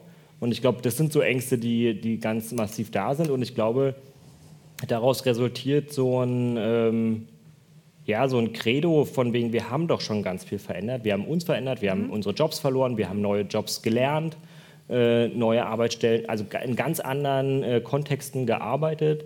Ähm, wir sind wirtschaftlich bei Weitem immer noch nicht auf dem Niveau, wie der Westen ist. Und jetzt sollen wir aber irgendwie, wir sollen Flüchtlinge aufnehmen, äh, wir, sollen die, wir sollen irgendwie Menschenrechte akzeptieren und wir sollen irgendwie auch noch für jede Minderheit sollen wir, ähm, um das jetzt also so, ne, für jede Minderheit sollen wir irgendwie da sein. Ähm, aber wir sind doch selbst noch nicht so weit. Also sozusagen, warum dürfen, müssen wir jetzt den Leuten all diese Rechte einordnen? Ähm, wir haben in, in Görlitz haben wir so einen, äh, äh, hatten mir auch einen Freund erzählt, der arbeitet in einem Projekt äh, Gerede e.V. Ähm, und die haben dort äh, einen, ähm, so auf dem Marktplatz so eine Aktion gemacht ähm, zum Internationalen Tag gegen äh, Homophobie, glaube ich. Und äh, er meint, es war total nett, mit den Leuten in Görlitz zu reden, ähm, aber wenn sich, es hat sich eigentlich immer herausgestellt, dass das irgendwie Touristen sind. Die fanden das alle total. Touristen. Touristen, sind. ja, total super, was die da machen. Ähm, dann kam man ins Gespräch mit jemandem, der ähm, äh, die in dem Fall an, Einheimische anscheinend war, die hat irgendwie ganz interessiert gefragt, war ganz aufgeschlossen und als er dann gesagt hat, um was geht, hat die nur den Kopf geschüttelt und ist weggegangen. So, also das findet so Versatzstücke, die, wir, die ich oft höre und die ich selber auch oft, ganz oft ähm, erlebe. Ähm, Nochmal, so. trotzdem, es gibt, einen, es gibt sozusagen etwas ähm, an, an dieser Sorte von Erklärungs- äh, äh, Mustern, äh, die mich nervös macht. Und der Teil, äh, der mich nervös macht, ist, ähm, dass es sozusagen so klingt, als sei es eine Überforderung. Ähm, Respekt zu haben für andere in dem Maße, dass man sie nicht verletzt, angreift, beleidigt, äh, dass man akzeptiert, dass sie mit auf derselben Straßenseite laufen wie man auch. Also insofern ähm, äh, würde ich schon noch ganz gerne wissen, ähm, war, also warum sollten diese Erklärungen ausreichen, um äh, Rassismus und Rechtsradikalismus zu erklären? Ach so, nee, ich glaube. Nee, das, das sollen sie nicht. Gut, nee, nee, gut, nee, sie sollen sich ja wehren, ist ja gut. Äh, das ist ja Sinn des Gesprächs. Äh, äh, ja, also, das, äh, also sie hatten quasi das so aufgenommen als Faden, wo ich irgendwie so innerlich hier schon so mich aufgeheizt habe, weil das genau das ist, wogegen ich mich wehre, gegen mhm. dieses Erklärungsmuster. Ja? Mhm. Dass, ähm, dass deshalb ähm, ähm in Hoyerswerda mosambikanische Vertragsarbeiter in, äh, gejagt wurden und Brandsätze äh, ein Jahr später in, in das vietnamesische Wohnheim geflogen sind, äh, weil es den Leuten so schlecht ging. Ja? Ähm, für mich war das eine Verwirklichung eines Albtraums, den ich in der DDR schon ganz lange erlebt habe. Und das sind für mich Leute, die waren auch in der DDR schon rassistisch. Also ich, ähm, äh, ich finde dieses Erklärungsmuster, weil es den Leuten schlecht geht, deshalb werden die Rassisten, das ist mir viel zu einfach und es ist vor allen Dingen eine Opferwerdung von Tätern. Und das ist, und das ist was, wo es bei mir dann irgendwie, ähm, ja, ähm, also völlig verquer läuft. Ja? Ähm, in erster Linie sind sie erstmal Täter gegen Leute, die sie angreifen. Ähm, und, äh, und das sind die Opfer und so rum. Ja? Und, aber, aber dann zu sagen, ja, das ist deshalb, weil es uns so schlecht geht, das ist, ähm, das ist ein Erklärungsmuster, was, glaube ich, ähm, viel zu sehr, womit sich viel zu sehr begnügt wird. Mhm. Darf ich noch eine, Sie Sie zucken, ne? Wollen Sie einmal was sagen oder kann ich, kann ich, kann ich? nein, stellen Sie ruhig noch eine Frage. Ähm, nein, es gibt Zettel einen Moment, der mich, der mich ähm, auch, ähm, äh, ich weiß nicht, ob erstaunt hat, aber der, der, sozusagen noch einen anderen Akteur mit hineinnimmt in die Diskussion, über den wir vielleicht noch, noch nicht gesprochen haben, nämlich äh, die Medien und eine Berichterstattung über diese jeweiligen Phänomene und Ereignisse. Und ähm, dazu gehört, ähm, dass ähm, mich äh, zumindest die Zahlen erstaunt haben äh, äh, der Vorfälle, die es nach Chemnitz gab. Die sind, glaube ich, von einem ihrer Vereine registriert und gelistet worden. Also nach den Hetzjagden, nach der großen Berichterstattung äh, über Chemnitz ist es nicht so gewesen, dass vielleicht Gewalttaten äh, zurückgegangen wären oder man erstmal etwas vorsichtiger gewesen wäre danach, sondern wenn ich mal ein paar Zahlen von Ihnen vorlesen darf. Am 29. August in Wismar, Mecklenburg-Vorpommern, in einem Park brechen drei Angreifer einem 20-jährigen Geflüchteten das Nasenbein und schlagen mit einer Eisenkette auf seinen Oberkörper ein. 29. August, Sondershausen, Thüringen. Vier Männer, die laut Polizei der rechten Szene angehören, verletzen einen 33-jährigen Eritreer. 1. September Essen, Nordrhein-Westfalen. Zwei Männer verprügeln ein Mitglied des Integrationsrates und seinen Begleiter. Einen Geflüchteten aus Afghanistan beleidigen sie rassistisch. 3. September Rostock, Mecklenburg-Vorpommern. Ein Mann greift drei Studierende aus Aserbaidschan mit einem Knüppel an einer S-Bahn-Station an. 12. September Chemnitz, Sachsen. Mehrere Männer verprügeln einen 41-jährigen Tunesier. Die Polizei meldet, die Angreifer hätten sich dabei fremdenfeindlich geäußert. Ähm, äh, deswegen interessiert mich sozusagen ähm, die Frage der Radikalisierung, auch die Ursachen der Radikalisierung. Und das hat auch Herr Kusche vorhin gesagt, dass die Brutalität zugenommen hat. Interessiert mich hier, inwieweit zu dieser Radikalisierung und zu der Brutalisierung auch beiträgt, dass in einer bestimmten Weise berichtet wird oder dass es überhaupt Aufmerksamkeit dafür gibt. Ist das ein zusätzlicher Faktor, der äh, diese Radikalisierung erklärt? Was darüber berichtet? Beide. Herr Bange? Ich, also ich glaube nicht, dass das Problem ist, dass zu viel über rechtsextreme bisschen Gewalttaten... Bisschen lauter. Dass zu viel über rechtsextreme Gewalttaten berichtet wird. Das kann ich mir nicht vorstellen. Ich kann äh, Ihnen ähnliche Beispiele aus den 90ern erzählen. Es gibt also Brutalisierung ist vielleicht die falsche Wort, irgendwie, also eine, eine, stabile Brutalität innerhalb bestimmter Milieus. Irgendwie so in äh, Frankfurt oder sind Leute ermordet worden, indem ihnen ein Schaufelstiel ins Gesicht gerammt wurde, irgendwie so Obdachlose. Ähm, äh, äh, es gibt diesen Punk, der damals fast zu Tode gefoltert ja. wurde, dem ist ein Bügeleisen über den Rücken gemacht worden, Spülmittel irgendwie in den After geschüttet worden, irgendwie so. Also da, diese, diese Form von völlig enthemmter Gewalt irgendwie, ähm, die liegt irgendwie im Osten vor und irgendwie da, da müssen wir uns mit befassen und es scheint auch tatsächlich irgendwie sich nicht, nicht politisch, ökonomisch, generationell erklären zu lassen, irgendwie so, sondern da ist irgendwie wahrscheinlich irgendwas in der DDR irgendwie verankert oder nicht beseitigt worden, ähm, äh, was, was, was, was, was heute noch nachwirkt. Irgendwie. Also was wäre das? Was, was meinen Sie, wenn Sie sagen, da liegt vielleicht irgendetwas in der DDR-Geschichte oder der DDR-Identität verankert? Ja, ähm, also, achso, Verzeihung. Hm. Nee, nee mach du. Also es ist. Ähm ich glaube, also es gibt glaube so zwei Sachen. Einerseits ähm, gibt es äh, zu wenig gesellschaftliche Korrektive in, in Ostdeutschland. Das sind so die Rolle, also dass ja auch oft beschrieben wird, weniger Parteibindung, äh, kaum äh, Kirchenbindung, äh, kaum Gewerkschaftsbindung, mhm. sozusagen also Orte, wo Leute irgendwie auch über Werte reden, über Demokratie reden, mhm. über Menschenrechte.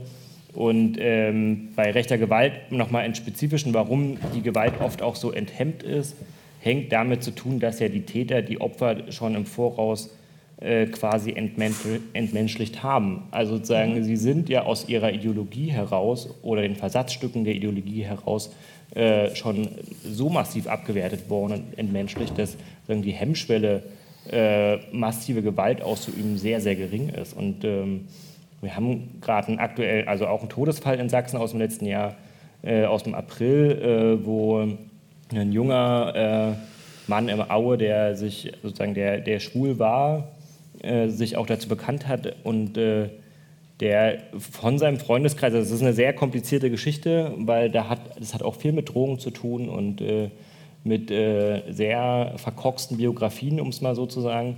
Aber ein Hauptmotiv bei den Tätern ist tatsächlich äh, die, ähm, der Hass auf Schwule und das entlädt sich auch in einem so krassen Gewaltexzess. Äh, und das, das sehen wir ja immer wieder bei solchen Morden äh, in, in diesem Milieu, dass da so ein massiver Gewaltexzess stattfindet. Und das hat was mit rechter Gewalt zu tun und mit der Ideologie hinter rechter Gewalt. Mhm. Ähm, ich würde ganz gerne ein Motiv aufnehmen, das eben jetzt auch aufgetaucht ist, nämlich die Frage von gesellschaftlichen Korrektiven.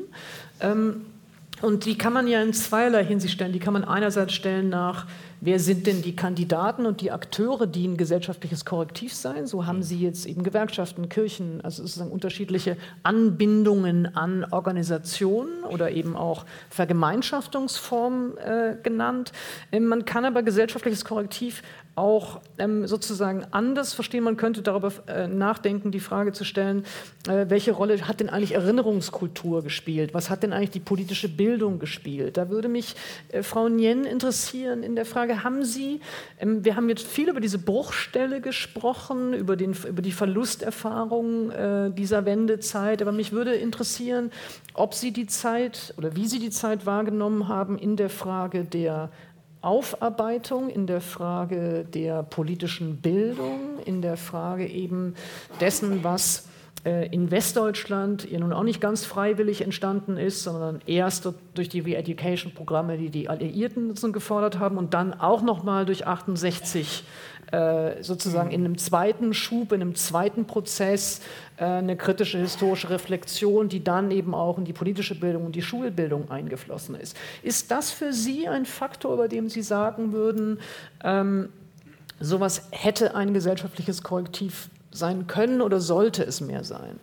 Äh, von wann an? Also, das ist, also das, Sie können das selber markieren. Sie okay, können sagen, okay. sozusagen, ja, ja. da haben Sie das Gefühl, mhm. ist es schon versäumt mhm. worden? Mhm. Ähm, äh, oder sicherlich äh, überhaupt als die Frage, ist das auch etwas, was ein Korrektiv sein könnte für die Zukunft? Also ähm, was, den, also was die politische Bildung, auch die Schulbildung ähm, nach dem Mauerfall betrifft, ähm, habe ich auf jeden Fall wahrgenommen, dass ähm, die Information über das verschwundene Land ähm, immer nur von einem bestimmten Image geprägt war und die waren minimal und ähm, in erster Linie war es ein Stasi-Land. Und, ähm, und, äh, und, das, und dass es so viel mehr ist, das, das kommt jetzt. Ich weiß nicht, ob es diesen, diese Zeit braucht. Es gibt so, so viele Erzählungen jetzt auch, über, ähm, die ahnen lassen, dass es komplexer war. Mhm. Ja? Und, ähm, und das ist, glaube ich, diese, diese äh, also dass, dass ein, ein, ein ganzer, ein Großteil äh, der Bevölkerung nicht ähm, ähm, die Geschichte nicht wahrgenommen wird, ja, und zwar in ihrer Komplexität mhm. und nicht in ihrer, ähm, äh, also nicht in so einer Eindimensionalität.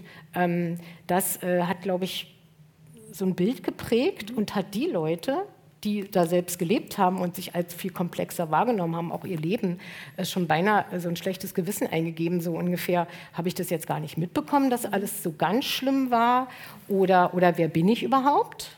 Und, und wenn ja, wie viele? Ja, also das ist ja, ähm, also das führt ja auch zu, zu also wegen Identität mhm, ja. und so, ne, das führt ja auch zu so einer merkwürdigen Selbstwahrnehmung. Und ich habe das so erlebt, dass das sehr viel privat ähm, äh, sich quasi äh, gegenseitig noch versichert wurde, dass es äh, uns gegeben hat, also dass es in mhm. unsere Biografien gegeben hat und ähm, auch mit einer gewissen Ironie, mhm. also verbunden. Mhm. Ja.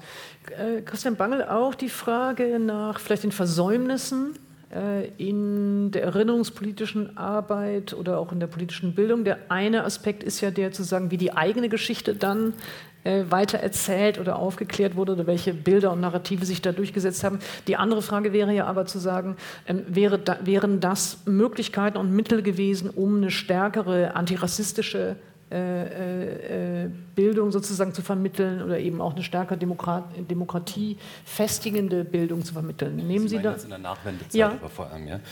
Ja, sicher. Also man sieht ja, man hört ja auch aus Sachsen irgendwie, dass die Vernachlässigung des Themas politische Bildung da. Bisschen laut, Entschuldigung, es ist. Es ist ganz schlimm. Glauben Sie, es bringt was, wenn ich so mache? Nee, ich glaube, Sie müssen ganz bisschen deutlicher oder lauter sprechen. Entschuldigung. Ach Mann. Das war nicht vorgesehen. Ich schreibe doch immer. Äh. Also ich glaube, natürlich gibt es dann Zusammenhang. Also in, es ist, ist, ja sozusagen schon ein paar Mal erzählt worden, dass in Sachsen die Vernachlässigung des Themas politische Bildung eine Rolle zu spielen scheint. Ähm, man muss in dem Zusammenhang äh, da Bildung Ländersache ist, tatsächlich auch mal dahin kommen, dass man die einzelnen mhm. Ostländer in ihrer Verwaltung mal auseinander nimmt. Irgendwie. Mhm. Es gibt das wissen vielleicht einige, es gab nach der Wende eben äh, Partnerländer im Westen, die sozusagen für einen Großteil des Behördenbeamtentransfers irgendwie mit zuständig waren, die beratend waren, die aber auch sozusagen sowas wie der Spiritus Rector des betreffenden Ostlandes Jetzt war. bin ich neugierig. Wer war denn zuständig Tippen für Sachsen? Baden-Württemberg. Und Bayern. Baden-Württemberg. Achso, okay. Baden-Württemberg und Bayern. Und jetzt Brandenburg. Okay, okay, okay. Brandenburg. Wie viele, Moment mal, wie viele wussten das? Oh Mann, okay, okay, okay, okay, okay. Ja, Baden-Württemberg war auch, also ich habe mich da mit vielen unterhalten, mit früheren Ministerpräsidenten. Baden-Württemberg war ganz einflussreich bei der Besetzung von äh, Stellen im Justiz- und Innenbereich und da das oft Beamtenverhältnisse sind, wirken die einfach bis heute nach. Nächstes Thema ist Brandenburg. Mhm. Welches, an welches Bundesland im Westen erinnert Sie denn Brandenburg? Äh, ich hätte also. Soll ich lösen? Ja, bitte. NRW ähm, äh, die Bildungspolitik, die Wirtschaftspolitik, die Investitionspolitik Brandenburgs ist äh, tatsächlich NRW. Man sagte damals, es gibt so ein schönes Bon mot, irgendwie sagte mir ein Ex-Landesminister, NRW galt damals in Brandenburg als Abkürzung für nun regieren wir. Irgendwie so. Ja, die haben einen massiven Behördentransfer und auch heute haben sie sozusagen in der brandenburgischen Landesverwaltung viele Menschen aus Nordrhein-Westfalen. Das hat die Bundesländer geprägt in ihrem mhm. Umgang mit Rechtsextremismus, Bildung, Finanzen, Wirtschaft. Und das gehört auch aufgearbeitet. Mhm. Ich würde mhm. tatsächlich noch mal kurz, wenn ich darf, einen ja, Schritt noch mal zurückgehen, irgendwie, ja, weil, weil es beim Thema DDR, wir, wir alle haben ja sozusagen unsere Dialektik in den Erklärungsversuchen sozusagen versucht zu verdeutlichen. Ich merke aber in den Debatten oft und nicht hier, so, sondern ganz grundsätzlich ein, ein, dass man sozusagen, wenn man versucht, den Rechtsextremismus, den Rassismus im Osten zu erklären, von den Zuhörern sehr oft eingeteilt wird, irgendwie in einem relativ ein, äh, dialektischen Schema, entweder man verurteilt das oder man versucht sozusagen Erklärungsversuche dabei herbeizuführen, also mhm. das irgendwie so gut zu reden. Mhm. Nicht, nicht hier, mhm. so ganz grundsätzlich, das wollte ich mal kurz mhm. anmerken. Und deswegen plädiere ich für eine auch semantische Trennung irgendwie. Ähm, ähm, Erklärung bedeutet nicht äh, gutheißen oder ja, verharmlosen, sondern es bedeutet, sich der Mechanismen bewusst zu werden. Ja. Und da ist sozusagen diese Erniedrigungs- und Opfererfahrung irgendwie eine Dimension. Und ich glaube, man darf auch einen Fehler nicht machen. So irgendwie, wenn wir über die Unzufriedenheit der Ostdeutschen reden, dürfen wir nicht nur über AfD-Wähler reden oder über Rassisten mhm. oder Leute, die Rassismus mhm. akzeptieren. Es gibt darüber hinaus eine ganze Menge frühere DDR-Bürger, die ganz grundlegende Fragen ans Funktionieren dieses Landes haben, mhm. die sozusagen mit einer relativ puristischen Erzählung von Demokratie irgendwie 1989 90 in dieses Land kamen und nun viele Dinge bis heute nicht verstehen. Also zum Beispiel der Begriff Leistungsgerechtigkeit, der ist ja den Ossis. Den habe ich auch noch nie verstanden. Also ja, es hieß ja, ich kann mich erinnern, in der Schule, siebte Klasse irgendwie, nee, was war das, fünfte Klasse? In der siebten Klasse haben Sie den Begriff Leistungsgerechtigkeit gelernt? Absolut, da kam ah. die Schuldirektorin irgendwann zu uns in die Schule und sagte, ab jetzt zählt halt Leistung. Also wer sich durchsetzt irgendwie so mit Ellenbogen und so weiter, der wird was. Und sie hat dann unser, uns das dreigliedrige Schulsystem ganz einfach erklärt. Also es gibt Hauptschule, Realschule, Gymnasium. So, wer Hauptschule geht, wird arbeitslos. Wer Realschule geht, wird wahrscheinlich arbeitslos. Die meisten müssen aufs Gymnasium gehen. Mal sehen, wer es von euch schafft. Irgendwie so, ja? Also so mit dieser Drastik äh, ist uns äh, sozusagen, oder vielen ähm, sind Mechanismen des Westens erklärt worden. Und der Glaube war aber wirklich, glaube ich, bei vielen, die in, äh, aus Ostdeutschland nach Deutschland kamen, hier zählt jetzt Leistung. So, hier zählt jetzt sozusagen die, die, das eigene Engagement, die eigene Kreativität, so wie wir uns den Kapitalismus immer vorgestellt haben. Und das stimmt nicht. So, das ist irgendwie, also ein Teil der Gesellschaft fällt einfach raus, weil er erbt, irgendwie muss an diesem Kampf nicht weiter teilnehmen. Es gibt Menschen, die gehören sozusagen äh, habituell der Ober- und Mittelschicht an, irgendwie so, die können sich auch relativ sicher sein, dass sie nicht zu tief fallen, irgendwie so der oberen Mittelschicht. Ähm, andere haben von vornherein keine Chance, so irgendwie, weil sie bestimmte, eine bestimmte Sprache nicht sprechen, weil sie sich nicht ausdrücken können auf eine bestimmte Art und Weise und wahrscheinlich auch selbst nie auf die Idee kommen zu studieren irgendwie. Ähm, das, das sind so Themen irgendwie, die darf man, das, das verletzt, glaube ich, viele besonders stark. Und wie gesagt, Verletzung ist keine Erklärung für Rassismus. Mhm. Aber das wäre sozusagen eine Chance für Gesamtdeutschland, diese Impulse mal ja. aufzunehmen und ja. nicht beim Rassismus stehen zu bleiben. Ja. Ähm, vielen Dank. Auch deswegen, weil das schon auch ein Hinweis darauf ist, was sozusagen Themen und, und Fragestellungen, aber eben auch Instrumente sein könnten, die sozusagen eine Perspektive anbieten, äh, wie man damit umgeht. Und eines wäre eben zu sagen, nach Motiven und Fragen und Themen zu suchen, ähm, die de facto ähm, Ungleichheit und Unmachtserfahrungen in allen Teilen Deutschlands adressieren und artikulieren ja. würden. Und das wäre eine Form von Diskurs, der möglicherweise eben konstruktiver wäre. Ähm, vielleicht ähm, die letzten so zehn Minuten, die wir hier noch auf dem Podium haben, bevor wir ähm, das Format öffnen, vielleicht auch an Sie beide noch, welche Instrumente oder eben auch solche, welche Fragestellungen oder welche Diskursformationen wären für Sie diejenigen, ähm, die sozusagen eine konstruktive Diskussion eröffnen würden, eine konstruktive Perspektive eröffnen würden. Wir fangen mit Herrn Kusche mal an und dann Frau Nien. Naja, ich, ich glaube, das wurde ja schon in Teilen so ähm, hat sich das ein bisschen rauskristallisiert hier in unserer Runde, glaube ich. Ich glaube, ähm, man muss die verschiedenen Wahrnehmungen sehr ernst nehmen und, ich, und auch anhören und auch darstellen, also sei es auch kulturell zu verarbeiten. Und ich finde nach wie vor diesen Gundermann-Film finde ich äh, sehr wichtig, so in der Debatte, ähm, um, um was es geht. Und äh,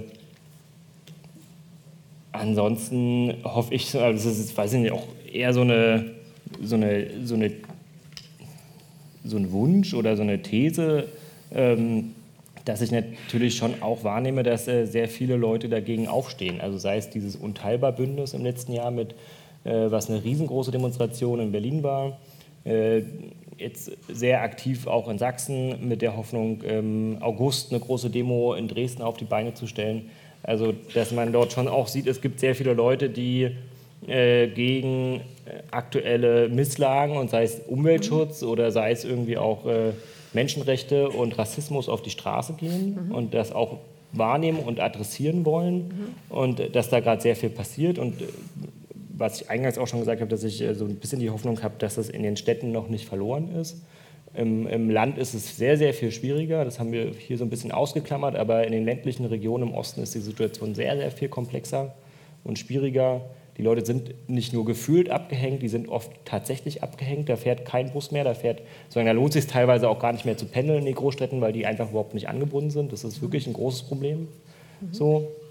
Und, äh, aber ich, ich, meine Hoffnung ist so, dass da tatsächlich von auch einer jüngeren Generation oder von allen den Leuten, die progressiv denken, tatsächlich viel auf die Straße ge gebracht wird und mhm. äh, auch äh, dadurch Diskurse angestoßen werden und äh, ja, vielleicht aber das ist jetzt auch sehr verkürzt also, und auch eher so aus der aktuellen Debatte heraus, die wir hier führen, Diskussion, die wir führen.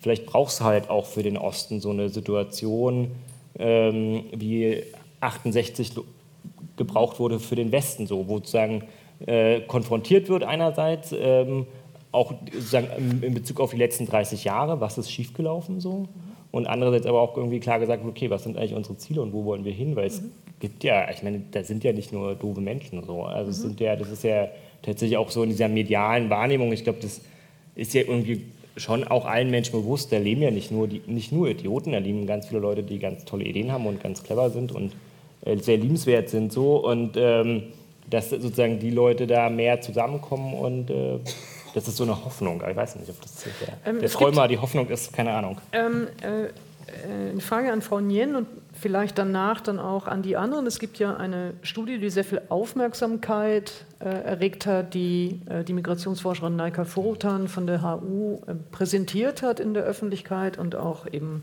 diskutiert hat in der Öffentlichkeit über die Parallelen der Ausgrenzung, Erfahrungen äh, zwischen Migrantinnen und Ostdeutschen ähm, in dieser oder in der Präsentation und der Diskussion dieser Studie über diese Ähnlichkeiten und äh, die Ähnlichkeiten der Stigmatisierungserfahrungen ähm, tauchte dann auch äh, der Vorschlag auf, ähm, dass es vielleicht Quoten geben sollte, so wie das äh, diskutiert wurde, eben auch bei Diversitätsdiskussionen. Ob das ein sinnvoller Vorschlag wäre, würde ich eben ganz gerne von Ihnen allen dreien hören. Aber zunächst einmal hat Sie Aber das überzeugt? Noch, zunächst genau, zunächst einmal in der Runde genau, nein, nein, nein, absolut. Okay. Ähm, äh, sozusagen zu der Frage, welche Perspektiven sich auftun, wäre meine äh, Frage an Sie zunächst.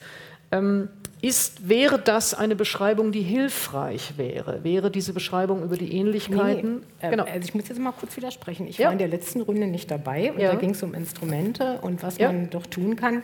Äh, da möchte ich erst mal darauf antworten. Ähm, also ich habe ja jetzt so eine Ohren gekriegt als Filmwissenschaftlerin äh, wie ein Gundermann-Film. Ähm, äh, das, also das habe ich nicht verstanden, wieso das jetzt ähm, so, ein, so ein Instrument sein könnte für ähm, äh, Wahrnehmung der Geschichten. Ach so, bisschen okay, lauter, schon, okay, Sie müssen lauter sprechen, sonst äh, ist es eine Privatunterhaltung. Okay, alles klar. Ähm, äh, und dann, ähm, also ich finde ganz wichtig die Sichtbarmachung auch von, ähm, von Bündnissen, wie, wie, du schon, wie, wie Robert jetzt schon sagte, äh, mit ähm, äh, unteilbar, das war, das war enorm ermutigend, ja. Also, also wieder irgendwie, ähm, also 5000 war schon ähm, äh, erschreckend, dass 5000 tatsächlich von überall her ähm, äh, die AfD zusammenbekommen hatte. Und dann hieß es aber, ähm, wir haben uns immer gegenseitig die Zahlen durchgegeben, dann hieß es dann am Ende, wir sind 25.000, ja. Und und man geht da irgendwie nach Hause und man, man, man ist nicht mehr so erdrückt von diesen Nachrichten und so, ja. Und es geht auch um die um die Sichtbarmachung in Medien. Mhm. Und äh, zum Beispiel von, tatsächlich auch von Morden und Gewalt gegenüber allen, die anders aussehen, Migrantinnen oder ähm, Geflüchteten, dass das nicht nur, wenn, wenn, wenn äh, eine Straftat passiert, ähm, an, an, äh, an, als Deutsch wahrgenommenen und dann die, die, die Rechten wieder aktiv werden. Ja? Ähm, da habe ich das Gefühl, da ist, was, äh, da ist eine Schieflage in der, in der, in der, in der medialen Gewichtung. Mhm.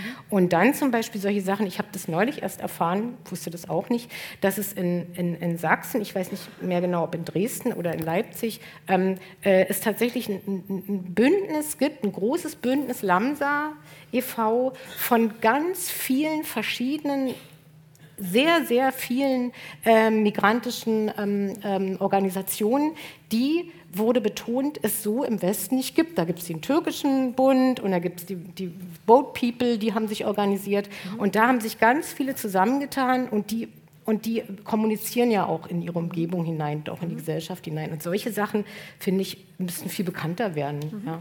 Ähm, ich würde, vielen Dank erstmal, ich würde trotzdem ganz gerne die Frage noch nachreichen, weil ich glaube, dass sie zu dem Komplex äh, der Frage, was sind Perspektiven und was könnten Instrumente sein, um mhm. die Wahrnehmung zu verändern, für mich dazugehört.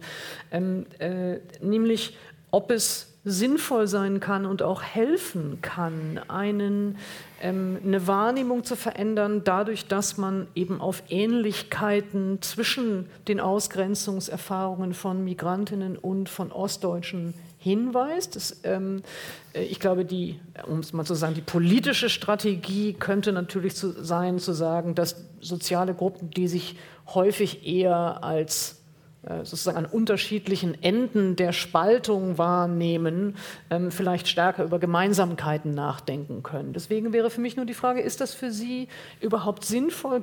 Sehen Sie diese Parallelen oder ähm, würden Sie sagen, das ist keine überzeugende oder für Sie keine ja, sinnvolle äh, diskursive Strategie? Also ähm, ich fand es erstmal nicht neu. Also es gibt ja ähm, es, es, gibt dieses äh, Gedicht von, von Volker Braun, das hat er 1990 schon verfasst. Hier bin ich noch, mein Land geht in den Westen. Also, also die, dieses Gefühl, äh, wegzugehen, obwohl man sich selbst nicht wegbewegt hat. Äh, ähm, das, also dieses Migrantische. Äh, jetzt ist es nur so, dass eine Wissenschaftlich, äh, Wissenschaftlerin entdeckt hat. Und, ähm, und natürlich gibt es da ähm, äh, Parallelen, mhm. also ähm, Ausgrenzung, genau, Ausgrenzung, Stigmatisierung, dass man ankommen muss erst einmal in einer Gesellschaft. Ähm, und ähm, äh, ja, das ja. Auf der anderen Seite wird es für mich da immer auf mit der Argumentation, also die Idee war ja, reicht euch die Hände. Ja, also, also äh, äh die Migranten, Migrantinnen und die Ostdeutschen, die sind, haben doch so viel gemeinsam, warum gebt ihr euch denn nicht die Hand? Ja? Und das, äh, das ist was, ähm, äh, und damit wurde übrigens auch, ich finde, doch zumindest verharmlost, wenn nicht sogar entschuldigt, ähm, äh, rassistische, ähm, die rassistischen Pogrome in Anfang des, äh, der 90er Jahre. Ähm, das deshalb würde sich die Wut gegen die Migrantinnen richten und das halte ich für einen sehr verharmlosenden, also auch von dieser Gewalt gegen, äh, also rassistischen Gewalt, hinter der auch, äh, Robert hat es mal erwähnt, auch eine Ideologie steckt. Also es ist ja nichts, was eben irgendwie mal kurz passiert, ja, oder so. Und ähm, äh, mit dem Yes, ist, ist okay. äh, ja. ähm, also es ist, nicht, es ist nicht unbedingt neu. Es gibt sozusagen bestimmte Formen von Ähnlichkeiten und Parallelen so, und eben ja. dem Ankommen und der Migrationserfahrung. Und trotzdem muss man aufpassen, dass eine solche Art von Parallelisierung nicht dazu führt, dass es sozusagen die rassistische Gewalt irgendwie normalisiert. Äh, ich wollte noch ganz kurz eine ja? Sache hinzusetzen. Und dann als letzten genau, Christian Bang, ja, ja, dann würden genau. wir es ähm, öffnen. Ähm, und zwar äh, war ich kurz nachdem das, also, also so den, als es groß diskutiert wurde äh, mit den Migrantinnen und den Ostdeutschen, war ich in Dresden zum Gedenken an der, ähm, an der ähm, Überfall, den tödlichen Überfall auf Georges Gomondai. Mhm. Das war ein mosambikanischer Vertragsarbeiter und wir haben dort getrauert und haben, ähm, dann habe ich mich mit, mit, ähm, mit ehemaligen mosambikanischen VertragsarbeiterInnen getroffen. Ähm, äh, habt, wir haben zusammengesessen und auch ganz, also jüngst eingewanderte Menschen aus mhm. Afrika, also schwarze Menschen. Und, und die haben mir erzählt, was sie tagtäglich erleben in Dresden. Und da kam mir diese ganze Diskussion, die ich da auch erzählen wollte, so ein bisschen mit den Migrantinnen und den Ostdeutschen total mhm. akademisch vor. Ja, also, mhm. ja. Äh, ich muss ein bisschen auf die Zeit drängen. Ja, ich, ich finde auch, das ist entspricht nicht der Realität. Also wenn man sich Rassismus in Ostdeutschland anguckt, ist das nicht die Realität. Vielleicht gibt es so Biografien vor allem von Leuten, die auch nochmal in den Westen gegangen sind, um dort zu leben und zu arbeiten. Vielleicht gibt es ja nochmal diese Parallelen, die hat Angelika schon gut gesagt oder einfach erzählt so und ähm, ich glaube aber, es ist, ich muss keine Angst haben auf der Straße, so, wenn ich rausgehe. So, das ist einfach nicht so. Und äh, natürlich, das, das, das, spielt keine Rolle und äh, das spielt für die meisten Ostdeutschen keine Rolle.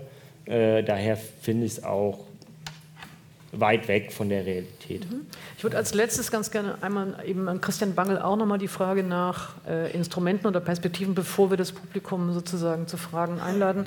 Wir haben jetzt verschiedene Sachen als Angebote schon auch gehört. Also das eine war zu sagen, ähm, eine größere Sichtbarkeit auch oder äh, sozusagen der Versuch auch von einer Wahrnehmungsveränderung vielleicht auch auf die Komplexität, auf die Diversität, auch auf die zivilgesellschaftlichen Akteure, die was ganz anderes anbieten. Ähm, als nächstes Beispiel waren eben auch Allianzen zu bilden, äh, sozusagen äh, gegen Öffentlichkeiten zu erzeugen äh, und demonstrieren zu gehen. Ähm, vielleicht nur noch an Sie auch, ob gibt es noch etwas zusätzlich, was Sie sagen würden, was wichtig wäre? Äh, äh, Themensetzung haben Sie selber auch noch genannt. Was wäre für Sie noch wichtig als Perspektiven? Also als, als Instrument ähm, äh, dieses dieses wachsende Konfliktpotenzial innerhalb Deutschlands irgendwie zu lösen, äh, einfach, einfach den Osten äh, äh, demokratisch und pluralistisch zu normalisieren, ähm, äh, dieses regressive Potenzial irgendwie so an den Rand zu drängen und nicht dominant werden zu lassen. Darüber denke ich ja wir alle seit Jahren nach irgendwie so und ähm, ich glaube, es, es, es läuft alles auf einen einzigen Weg hinaus. Es muss, also so pauschal will ich es gar nicht sagen, doch, aber das Allerwichtigste, was dort passieren muss, ist, es müssen massiv Menschen dorthin ziehen. Es, der Osten muss viel, viel, viel voller werden irgendwie. Es muss Geflüchtete, Ausländer, Westdeutsche, alle müssen dorthin ziehen. Irgendwie. Das macht ja auch, wenn man sich so die Bevölkerungsverteilung in Deutschland mal ansieht, so nach dem Gesetz der Osmose durchaus Sinn. Aber das ist, das ist in so vielerlei Hinsicht wichtig. Das ist ökonomisch wichtig, es ist politisch wichtig. Es gibt auch keinen Weg, sozusagen die meisten AfD-Anhänger jetzt sozusagen von den Vorteilen des Pluralismus zu überzeugen oder ihnen zu sagen, eure Wut darf sich aber nicht in, in, in Rassismus manifestieren, obwohl es wichtig ist und mhm. richtig ist. Aber das wird nicht reichen. Sie müssen einfach dort in die Minderheit geraten. So. Wir müssen irgendeinen Weg hinbekommen, äh, dass es diesen Zuzug gibt. Und man kann darüber lachen, so irgendwie. Ich habe ja auch darüber gelacht irgendwie. Aber ähm, sollte einer der größten Industriestaaten der Welt tatsächlich nicht irgendeinen Weg finden, so etwas zu organisieren? Wir reden immer wieder, es gibt diese politischen Pläne, es gibt irgendwie so Ostpapiere mit Finanzzuschüssen, Behördenumzügen und so weiter. Aber wir müssen noch eine Möglichkeit haben, mit diesem leeren Land was anzufangen. Und ähm, da, da glaube ich ganz fest dran. Okay. Also was immer Sie heute vorhatten, äh, ziehen, ziehen, ziehen Sie in den Osten. Ganz, ganz herzlichen Dank Ihnen allen dreien. Vielen Dank für Ihre unglaubliche äh, Ausdauer. Äh, ganz Äh, ganz, ganz herzlichen Dank äh, für Ihre Ausdauer und Ihre Geduld. Entschuldigen Sie, dass ich so sehr überzogen habe. Für mich selber war es heute eine Veranstaltung, bei der ich selber ähm, sehr viel wirklich auch zuhören wollte und auch ähm, meinen Gästen so viel Raum geben wollte, dass sie äh, eben Erfahrungen auch beschreiben können und analysieren können. Ähm, ich hatte mir vorab, bevor ich herkam, ähm, äh, einen Satz äh, mir selber aufgetragen, worauf ich achten sollte im Gespräch und ich hoffe, das ist gelungen. Das ist ein Satz einer amerikanischen Rechtsphilosophin, äh, die einmal gesagt hat, ähm, was so schwierig sei im Umgang mit äh, Gruppen, die häufig ausgegrenzt oder diskriminiert werden oder die eben solche Stigmatisierungserfahrungen haben, ähm, dass man sich nicht ganz genau entscheiden könnte, in welchen Mo oder dass man die Balance finden muss zwischen den Momenten, in denen es diskriminierend ist, sie nicht als anders wahrzunehmen und zu beschreiben, und den Momenten, in denen es diskriminierend ist, sie als anders wahrzunehmen und zu beschreiben. Und das gilt ähm, in meiner Erfahrung für sehr, sehr viele soziale oder religiöse oder kulturelle Gruppierungen. Ähm, und das war für mich so ein bisschen der, der, der, Leitfaden, mit dem ich mich selber orientiert habe. Ich bedanke mich wirklich sehr äh, für dieses Gespräch. Ich danke mich bei Ihnen. Ähm, das war der letzte Streitraum für diese Spielzeit. Im äh, Oktober beginnen wir wieder mit der neuen Spielzeit. Sie hat dann, wie dieses Jahr auch, immer ein Oberthema, ein Oberbegriff. Das Oberthema dieser Spielzeit war eben Identität und Repräsentation. Ähm, die Spielzeit äh, ab Oktober wird sich äh, dem Thema der neuen oder anderen Körpertechniken und mit Körpern beschäftigen. Ähm, ich lade Sie ganz, ganz herzlich ein, dann immer wie immer einmal im Monat hierher zu kommen. Vielen Dank und einen schönen Sonntag.